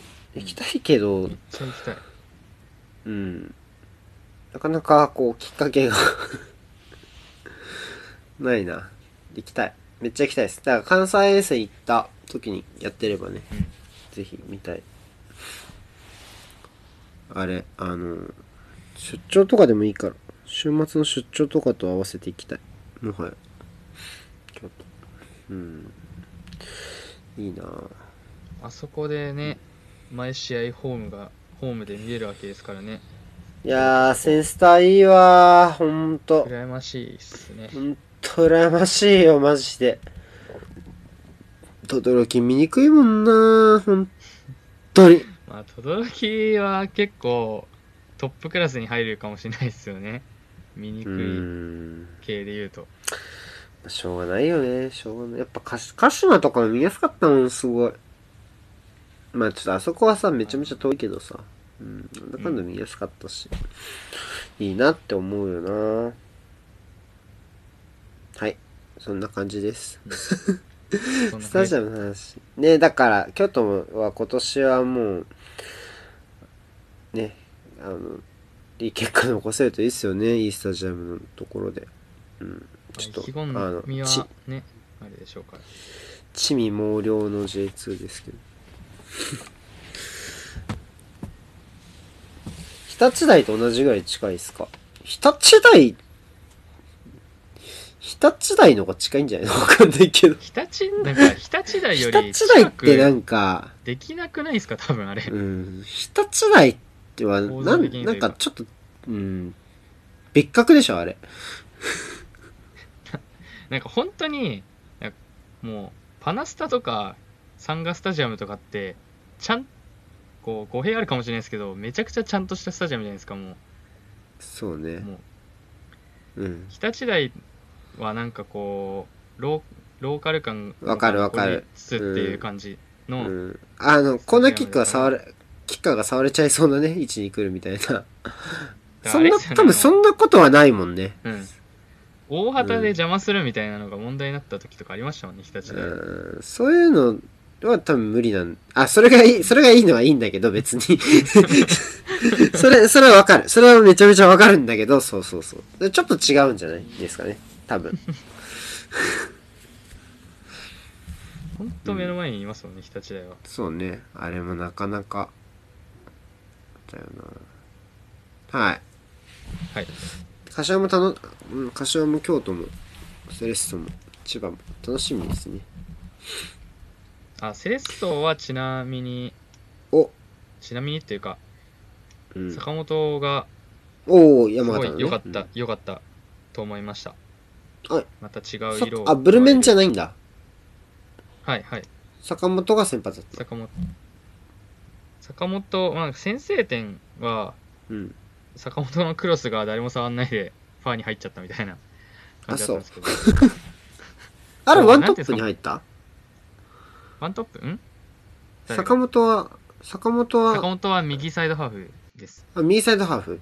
で、あ、そういうことか。水沼のところか。あ奥野と、がツートップ。あ、ブルメンがツートップ。あ、そういうことね。はいはい。それあの松田陸と坂本のユニおットでー。クロスうん。ガンガン上げてくるみたいなのはおー。クソうざいと思います多分去年クソうざいんだ。うん。クソうざいと思いますあれはどっちうも、ん。まあ、松田が縦に抜けていくのをほっといたら深いところから上げられるし、うんそっちついていくと坂本のカットインのコースが空いて内巻きのクロスが入ってくるしみたいなので、あー。なんかそれもね、なかなか今っぽいよね。確かに。うんその、いいよ、好きな方。封じる方。まあ、封じられない方行くけど、みたいなね。うん だからそういう意味でこうカ,、うんカットイン型っていうか、まあ、左利きが右サイドにいるっていう効果はかなり出ると思いますね、セレまあ、あとは誰,、誰が中で決めるのっていうところやっぱこう、サイドハーフとサイドバックの俺、利き足逆のが好きなんだよな。だからこう、何？逆足のサイドハーフが好きなんだよな。なかなかいないじゃん、左。おうん、右利きのサイドバックはね、左サイドバックはなかなかいないけど。やっぱなやっぱこう、目先変わるよなディフェンスの対応が難しそうな気がするんだよな、なんとなく、その方は。はい、わかった。じゃあ、はい結構面白そうね、それもまた。うん、そこはだから去年と違うポイントでうん、セレッソは。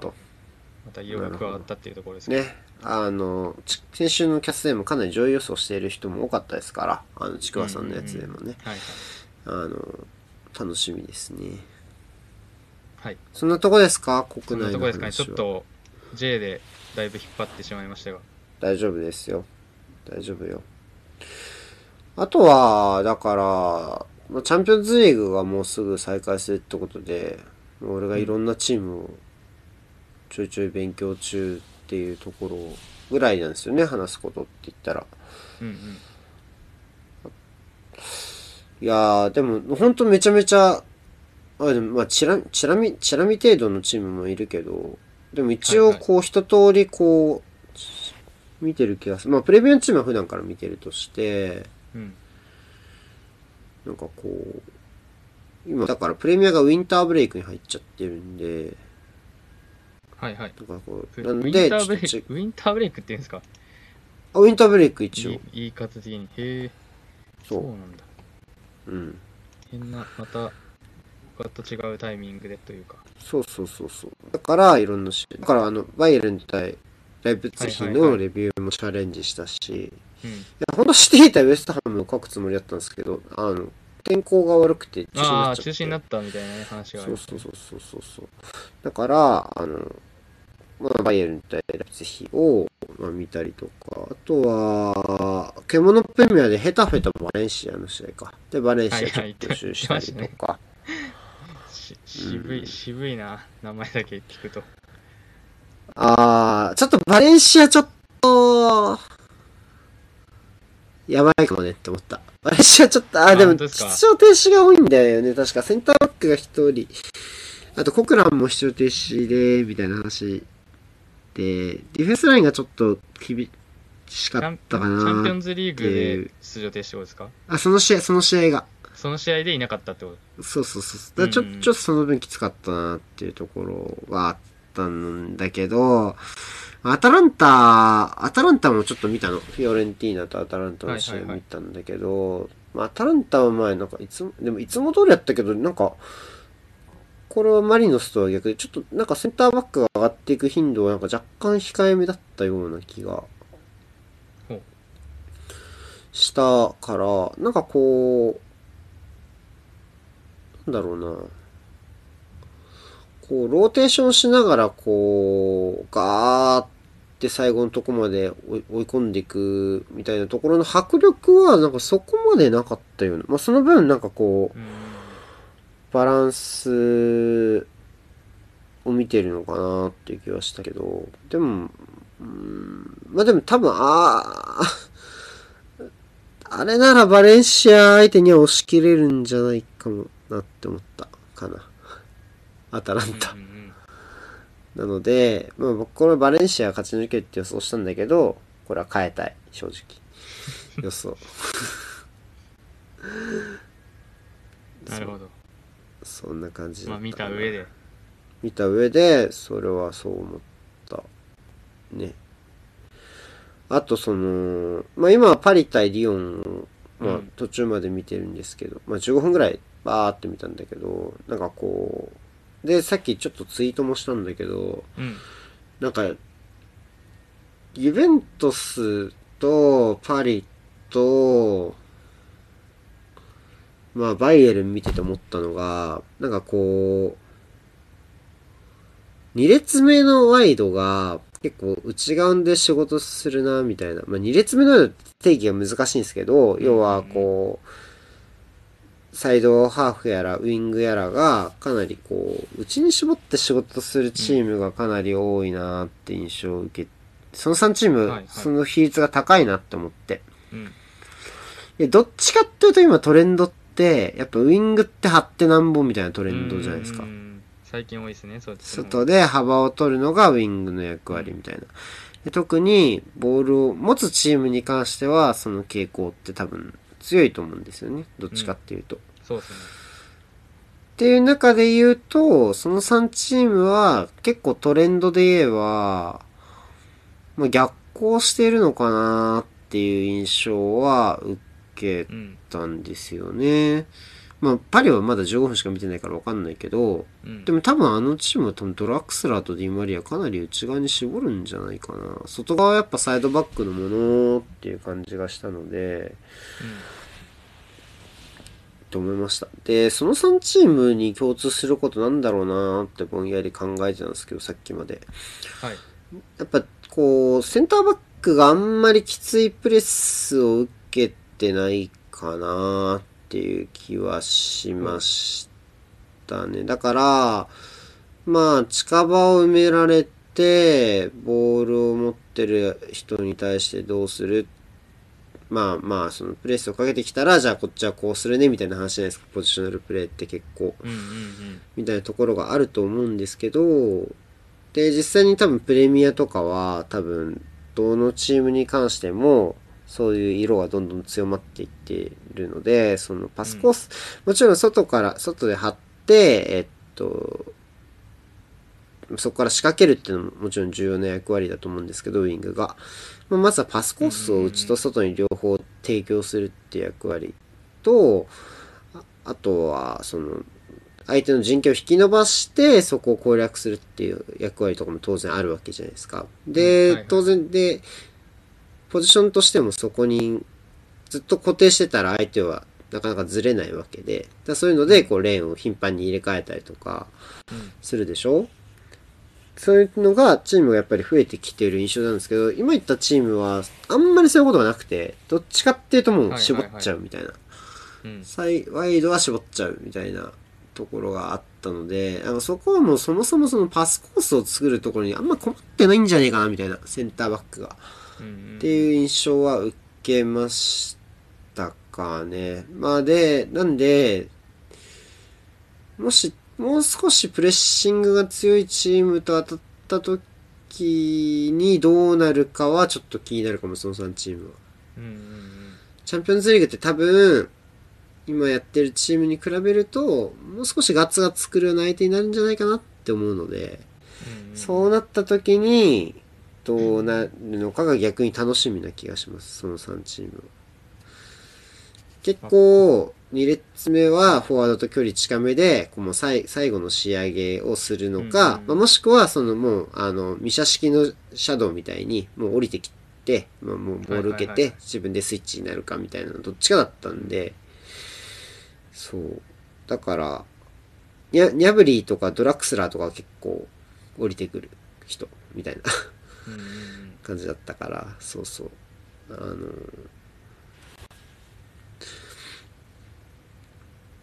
逆にプレッシングきついチームになったらどうす、どうなるんだろうなーっていう楽しみがあります。国内と CL じゃ違うでしょうからね勝手がね違うと思う。で、バイエルンに関して言うと、アラバがかなりそこのところは、あの、ライプツィヒが結構頑張ってた時間帯もあったんですけど、プレッシングを。アラバがかなりそこに関しては、あの、緩急を一人でつけられてしまうなっていうのが分かったので、あの、多分、割といいいける、いけると思う。バイエルンはボール出しが困らないと思う。遠いところも出せるし。で、相手チェルシーでしょ？そこまで上手じゃないと思いますね、前プレーは、チェルシーは。うんうんってなると、もうやっぱ繋げるかなっていう気はするんですよね。ただ、やっぱ中盤の走りっことかになると、若干分が悪いかなっていう気はするかな。チアゴとキミヒのところのセントラルもそうだし、あとは、ちょっと右サイドの裏がちょっと怪しいから、そこをチェルシーがつければ、まあ面白くなるかもしれないですね。チェルシーも右サイド誰ですか？パワールとボアテングだった、この間は。ああなるほで、パワールが結構、たまに軽率なパスミスをしてしまうのと、あとは、えっと、やっぱ外がやっぱサイドバックのものなので、結構上がる頻度が単純に多いんですよね。どはいはいサイドバックがが。ってなると、裏が空いちゃって、えーっと、そこでやっぱボアテングがマッチアップするとなるとちょっときついっていう。ライプツィヒは、バイエルンと当たった時は、かなりスリートップをめちゃめちゃ、順番、あの、何配置をいめっちゃ、いろいろ試したんですよ。こうど、どの選手をこう、前にあの、何？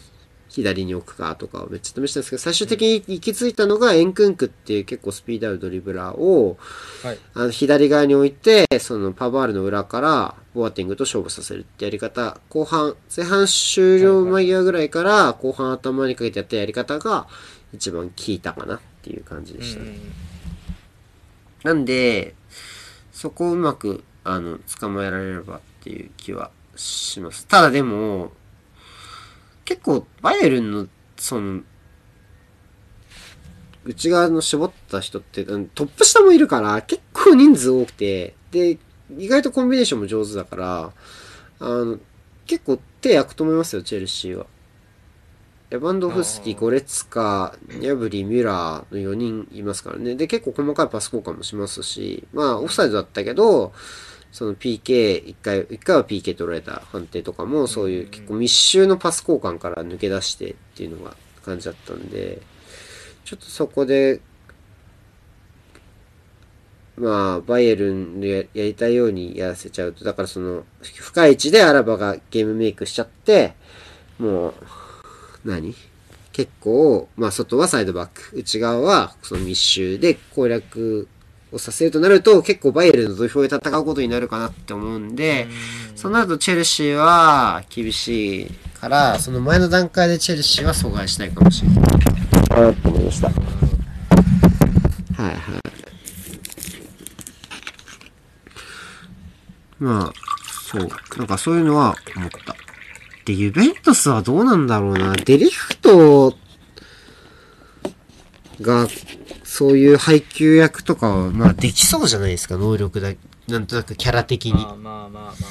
けど、なんか意外とそういうことやるイメージが湧かないというか、なんでだろうな。なんか長いパスを前の選手が受けるイメージが湧かないのかな。ロナウドとかイグワインとかドグラス・コスタとかが、そういうボールを引き出して受け手になるイメージが湧かないからなのかなっていう気はすするので、なんか、意外とプレッシングの時の解決策があるのかはわからんっていうイメージを持ってます。うん。ゆうべどことでしたっけ？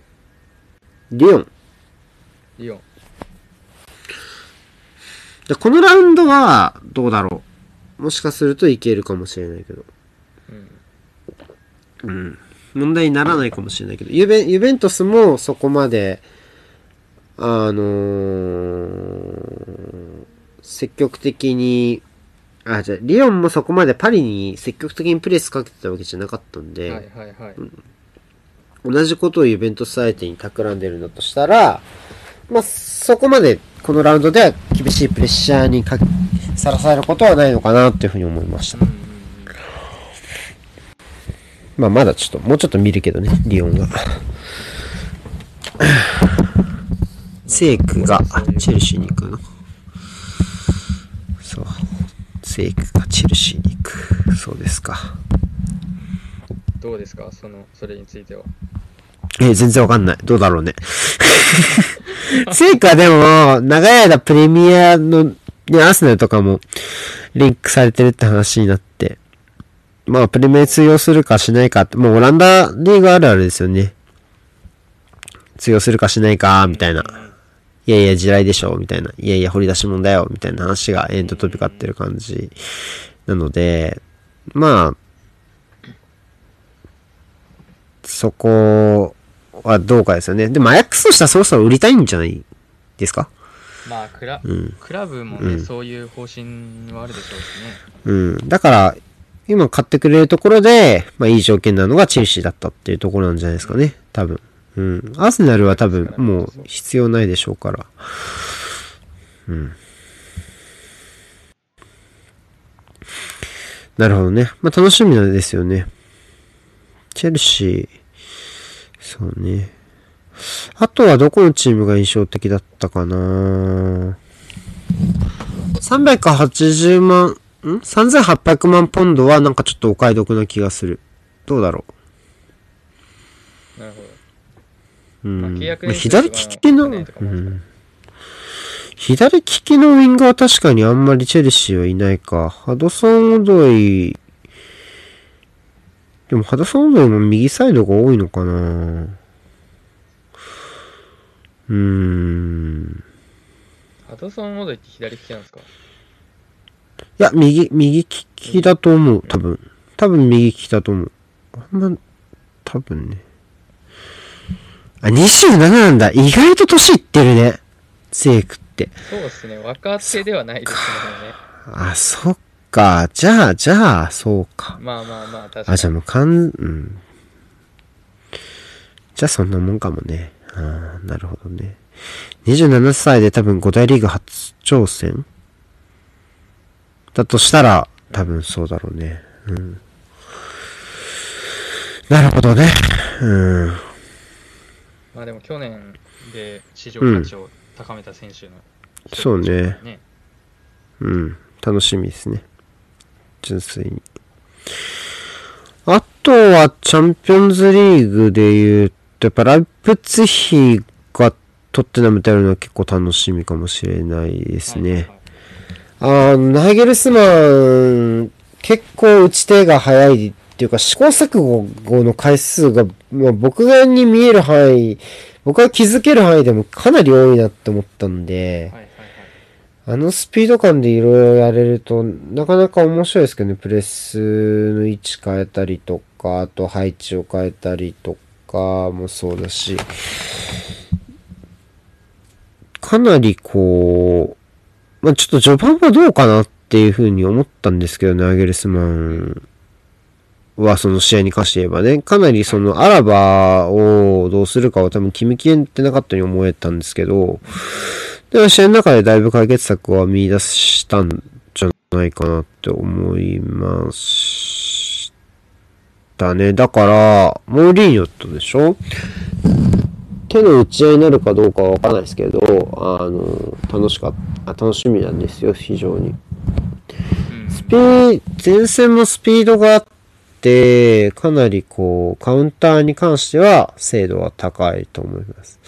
うんあとは、バックスが、スパーズのかん、えー、アタッカー陣どうしの、どう、をどうしのぐかですね。もしスパーズがボールを持たされちゃったりとかすると、はいはいはい。ちょ、ちょっと、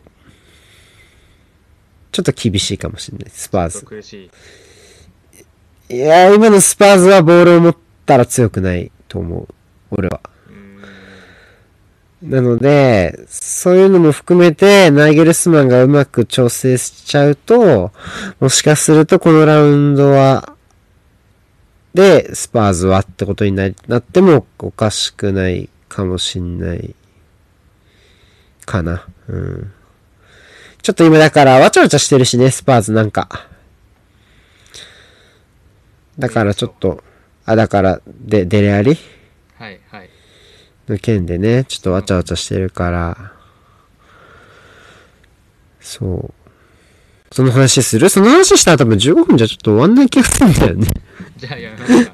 いやなんかその話するふりかなとそう、思って今。そう、いや、そうそうそう、し、し、返しようかなとも思ったんだけど、んまあでも気になるよね。でもあれ気になるんだよな、やっぱちょっとその、何？あ、別に、その、さ差別とかに関してはちょっと正直わからないところもあるというか、難しい話はあるけど、ベルナード・シーバーが出場停止にになったけど、じゃあデレアリはどうなのっていう基準をどこに持ってくるんだろうって話は結構興味あるんですよね、僕は。あれなぁルド・。シルバはちなみに何試合の停止だったんですか、一試合だけ出場停止だった。あ、1試合だけ。うんうん。でもなんか結構でかい試合だったんじゃなかったかな。なんか、いなくてすげえ、あーって思った記憶あんだよね、俺。どこか忘れちゃったけど。うんうん。と思う。あれはメンディーとの悪ふざけ、えツイッター上での悪ふざけを、えーっと、どっかから人権団体かなんかがつ FA に通報して、それが問題視されて、えー FA が処罰したっていう流れですね。うんで、今回は、一応デレアリのあの投稿は、えっと、グループチャット内の中でのやったものが流出したっていううん。流れなので、まあ、その、まあ、ベルナルド・シューバーとメンディの話は多分、まあ、買って知ったる人たちの中でのじゃれ合いみたいなところも要素があるので、まあ、軽率っちゃ軽率ですけど、うん。その、あ、あ、あ悪意、悪質ではないというか、うんところもああるし、ただまあ、どうですかね。あの、で。レアリの話は、まあ、ね、うん。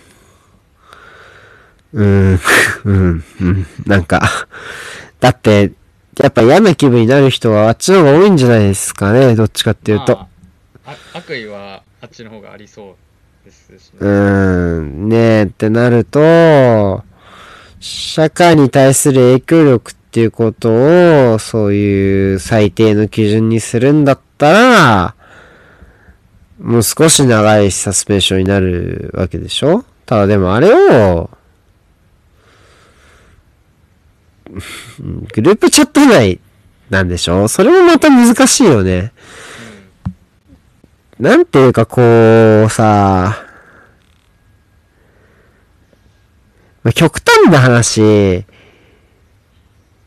まあ、表、表現しなければ、差別的な感情って持ってるだけじゃ処罰されないじゃない？っていうのもままそうあるしそうそう。で、そのオープンチャットでのその投稿っていうのが、その、差別っていう感情を、こう、公に発信することになるのかみたいなね。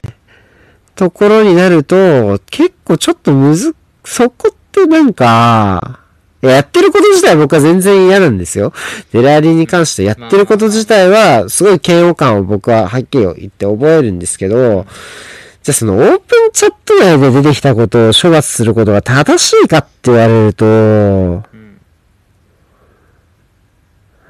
でも難しいよね。じゃあなんかその社会的な影響を与えたっていう意味だったら、じゃあその拡散させたやつが悪いのかっていう、その流出させたやつが悪いのかって気もするけど、でも流出させたやつが、なんかこんなデレアレはこんなこと言ってんだぞっていうその正義の気持ちやってるかもしれないしね。ってなると、なんか、結構、この話は、もうデレアリに対してどうこうというよりは、なんかその、仕組みとして難しいことになってんなっていう気がしました、僕は。ね。まあそこまで考えてシルバーの時はないでしょうからねこんなうなかなかん。まさかこんな事例が出てくるなんてね。うんただでも FA ってわけじゃないけどうんうん、FA としては、なんかこう、あ、そう、デレアリがバカってのは別にいいんですけど、その、その FA として、違う、でも FA として出てっちゃったからね、ベルナードシーマの時に。でもこっちも FA として出ていかないといけないでしょ、この話だって。で、ってなると、どうなんだろうな、みたいな。でも別に処分とかって別にそういう人間の人格とかと切り離されてされるべきというか、まあ、彼がどういうキャラクターかどうかっていうのは置いといてされるべきでしょうから、少なくとも処分っていうのは。ってなると、そのオープンチャット内でのそういう軽はずみな、えー、軽はずみなっていうか、まあ、悪意のある投稿に対する取り扱いって結構めちゃめちゃ鈍いんじゃないかなっていう気はしますけどね。もうそういう、他の要素もあるからね。その中国市場とかた多分ね。その話もあるから、一概にどうこうとは言えないけど。あ、それはあるかもしれない。FA じゃなくてクラブ側が率先して処分を課すことで、F、FA の顔を立てるみたいなやり方は、まあもしかするとあるかもしれないですね。うん。うん。それはあると思う。複雑だなそう思うね。うん。でも、クラブ側が先に動いた方が多分、いいでしょうね。それは。チームメイトの話もあるしね。そう、ソン・フミントの話もあるし、これはクラブ側が出てった方がいい話だと僕は思いますけどね。そう。難しいよね。じゃあ、LINE で、LINE とかで、じゃあ、その、例えば、ねえ、どっかその違う国の人に言った暴言とかが、スクリーンショットとかで上がってきて、それをリーグとかが差別、ね、処分するかっつうとまたこう、僕は結構ややこしくなるかなって思っちゃうんですよね、それはまた。だから、今、北野日な子さんが言ってるような、クラブ側が自ら処分を課す形が僕は一番綺麗だと思うんだよな。うん。ってなると、やっぱりなんでこう、FA、ベルナルドの時出てったんだろうなって思っちゃう。ね。まあうんしゃあないっちゃしゃあないですけどねうん。でも、ベルナルドで出てくなら、この話だって出てくべきってふうに思うじゃん。やっぱ正直。そうですねそれは思いますねってなると、でもなーっていうところもあるし、ちょっとこの話は、まあその、単純な人種差別、単純なっていうか人種差別っていう一つの側面でもちろん問題だけど、うんその個人の投稿にとかそういう思想の発信についてどこまで責任持たなきゃいかんねんっていうところに関して結構難しいなって思ったし、それをリーグ側、まあ責任はね当然持たなきゃいけないとして、それをこうリーグ側がオフィシャル、その何、罰したりとか、こう、こう、うんこれは良くないって断罪したりっていう行為にどこまで踏み込んでいくのかっていうのはね、結構難しいと思うんだよな僕は。うんって思いました。はい。って話をちょっとしようかなって思って迷迷ったんだよね。で、ちょっとしちゃったけど、チャンピオンズリーグの流れから。はい。そんな感じです。あ、もう、あの、もうやってること自体はね、もう擁護できない話なんで、もうそれはもうねあの、間違いなくね、あの、おバカさんだったなっていうところは、まあそれはもう、もうど、どの、どのクラブのサポーターも多分思ってることでしょうしね。もう僕も思ってますけど。はい。さあ、えっと、あと5分になりました。ちょっとね、最後、チャンピオンズリーグから話題それたけど、まあ、チャンピオンズリーグのことは大体喋ったからいいでしょう。うん。はい。来週はあれっすよ。はい VAR。いよいよ VAR のはいゲスト会でスペシャルですよ。ゲスト会ですからね、来週は。来週は、えっと、通常通り月曜日ですか。うんね。月曜日で、うん月曜日の17日から、えー竹内さんと、えー、はるくんを呼んで、えっと、VAR について、もうじっくり、じっくり喋ろうみたいな、もう、もう前回のね、村田さんの時の反省を生かして、あの、仮に伸びた場合大丈夫ですかっていう打診をあらかじめしておくっていうね、まあ大事あだの、先手を打ってそうだそう大丈夫って返答いただいたのであのまああの聞きたい聞きたいだけ聞きたい話をしようかなと思います。まあ初めは多分あの多分このキャスを聞いてる人は多分2パターンの人が多分多くて、まあ、J リーグのサポーターかプレミアのサポーターのどちらかが多いと思うので、うんうんまあ、基本的には、その J、今期から始める J リーグのサポーターのために、まずは初級編から入って、で、まあ、プレミアムリーグのサポーターはね、結構不満を溜めてる人も多いでしょうから、VAR 制度に関して。うんでそういうところで徐々に掘り下げつつ、で、まあ、ちょっとどこまで掘り下げるかは、まあ、あの、皆さんとのコメントのやり取りとか、お題箱に来る質問次第で、まあ、ちょっと決めていこうかなと思ってます。僕とかも結構聞きたいことは結構あるんで、個人的にもめっちゃ楽しみなんですけどね。うんうんあれ聞こうかな、これ聞こうかな、みたいなのも考えたりしてるんで、はい。あの、新婚ほやほやの竹内さん。と、この前挙げられてましたね。ねえっ、と同い年ですけど竹内さんと実は。はい。なんであの楽しみですね。まあ竹内さんとでもなかなかなかね。うん、はいはい。そうね。どぞ。2ヶ月連続で記者が来るっていうのもはい。なかなかないよね。貴重ですよ。